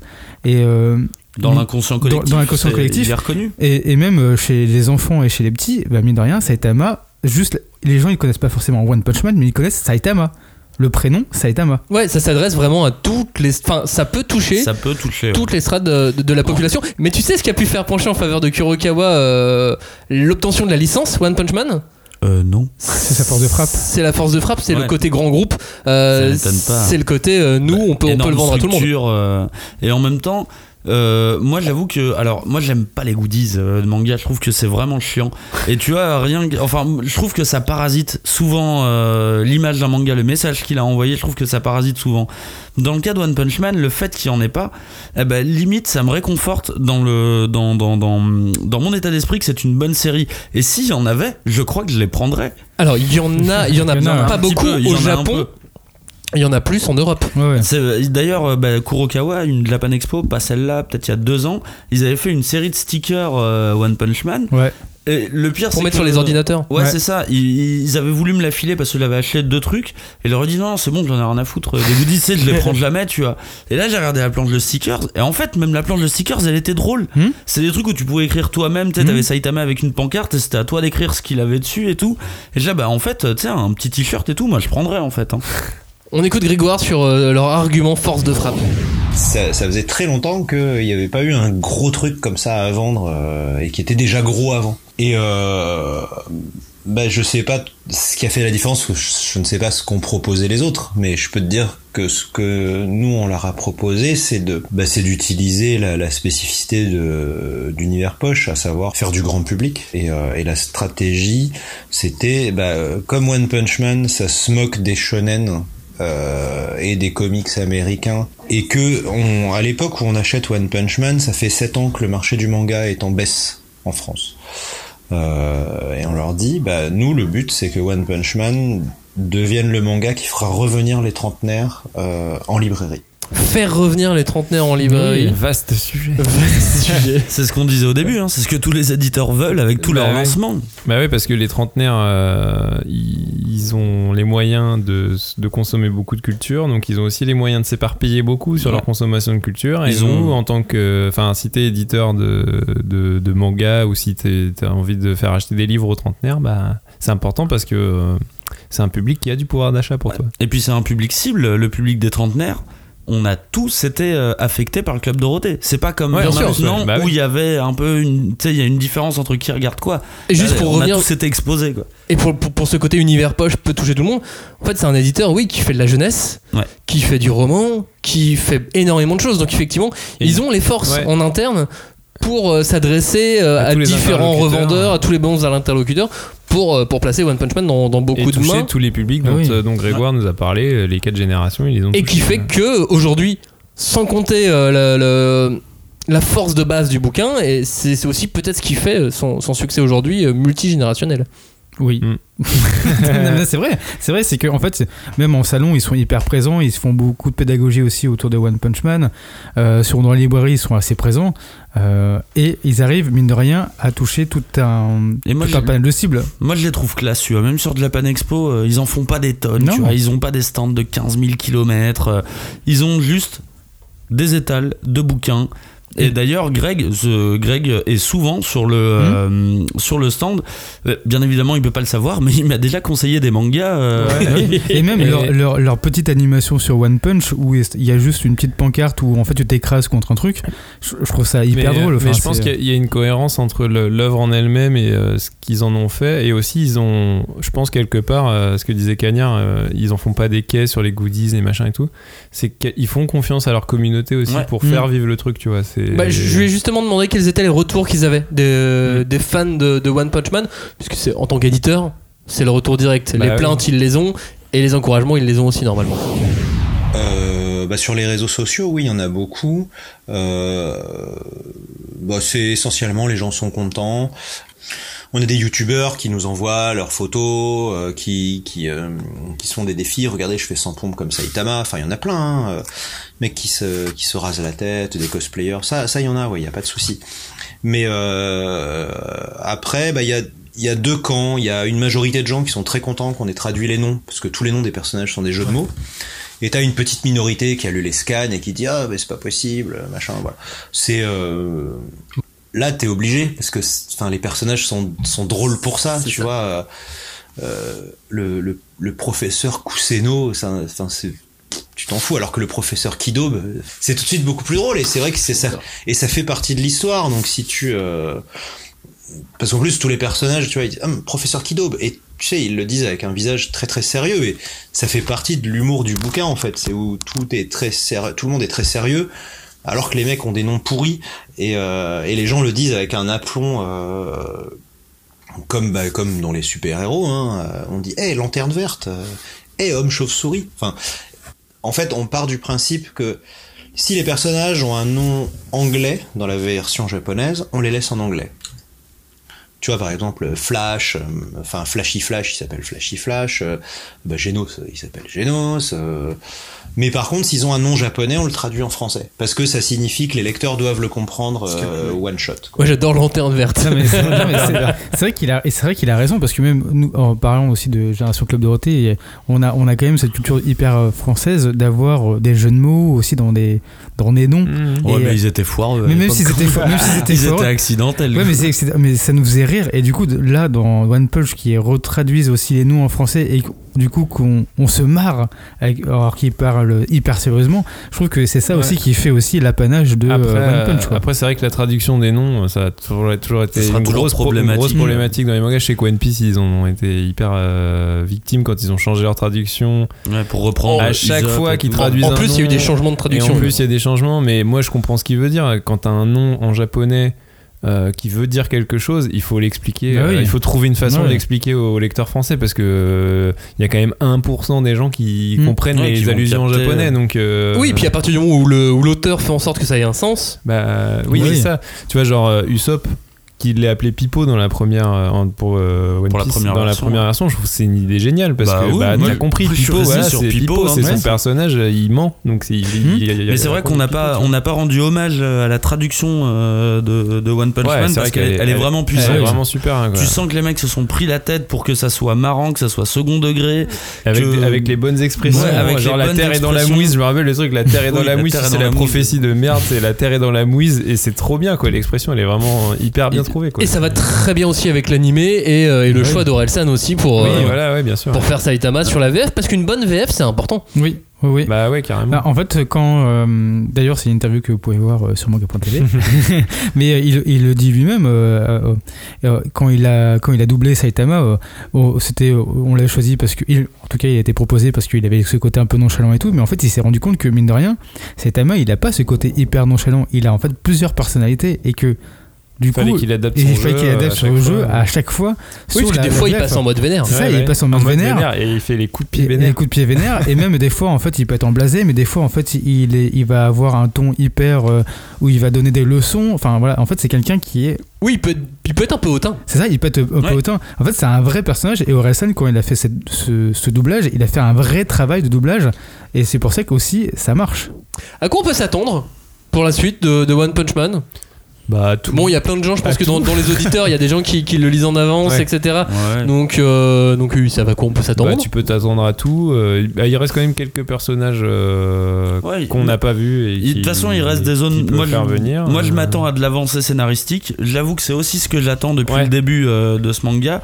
Avoir un vrai fil rouge. Bon, on a parlé de Garou, je pense que ça, c'est le prochain c'est la rouge. première fois d'ailleurs qu'on a un, vrai fil rouge, On a un vrai truc qui tient.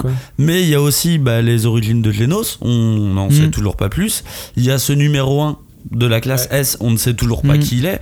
Donc il a, je pense qu'il a Le robot, le robot Metal Knight le aussi, Metal Knight, trop, on, dit à. Genos de se méfier de lui. Je pense qu'il y a en fait, il y a plein de, de points d'intrigue qu'il a disséminés, mais vraiment de manière très légère Il y a jusque-là. plein d'intrigues tout court, ouais. Ouais, voilà.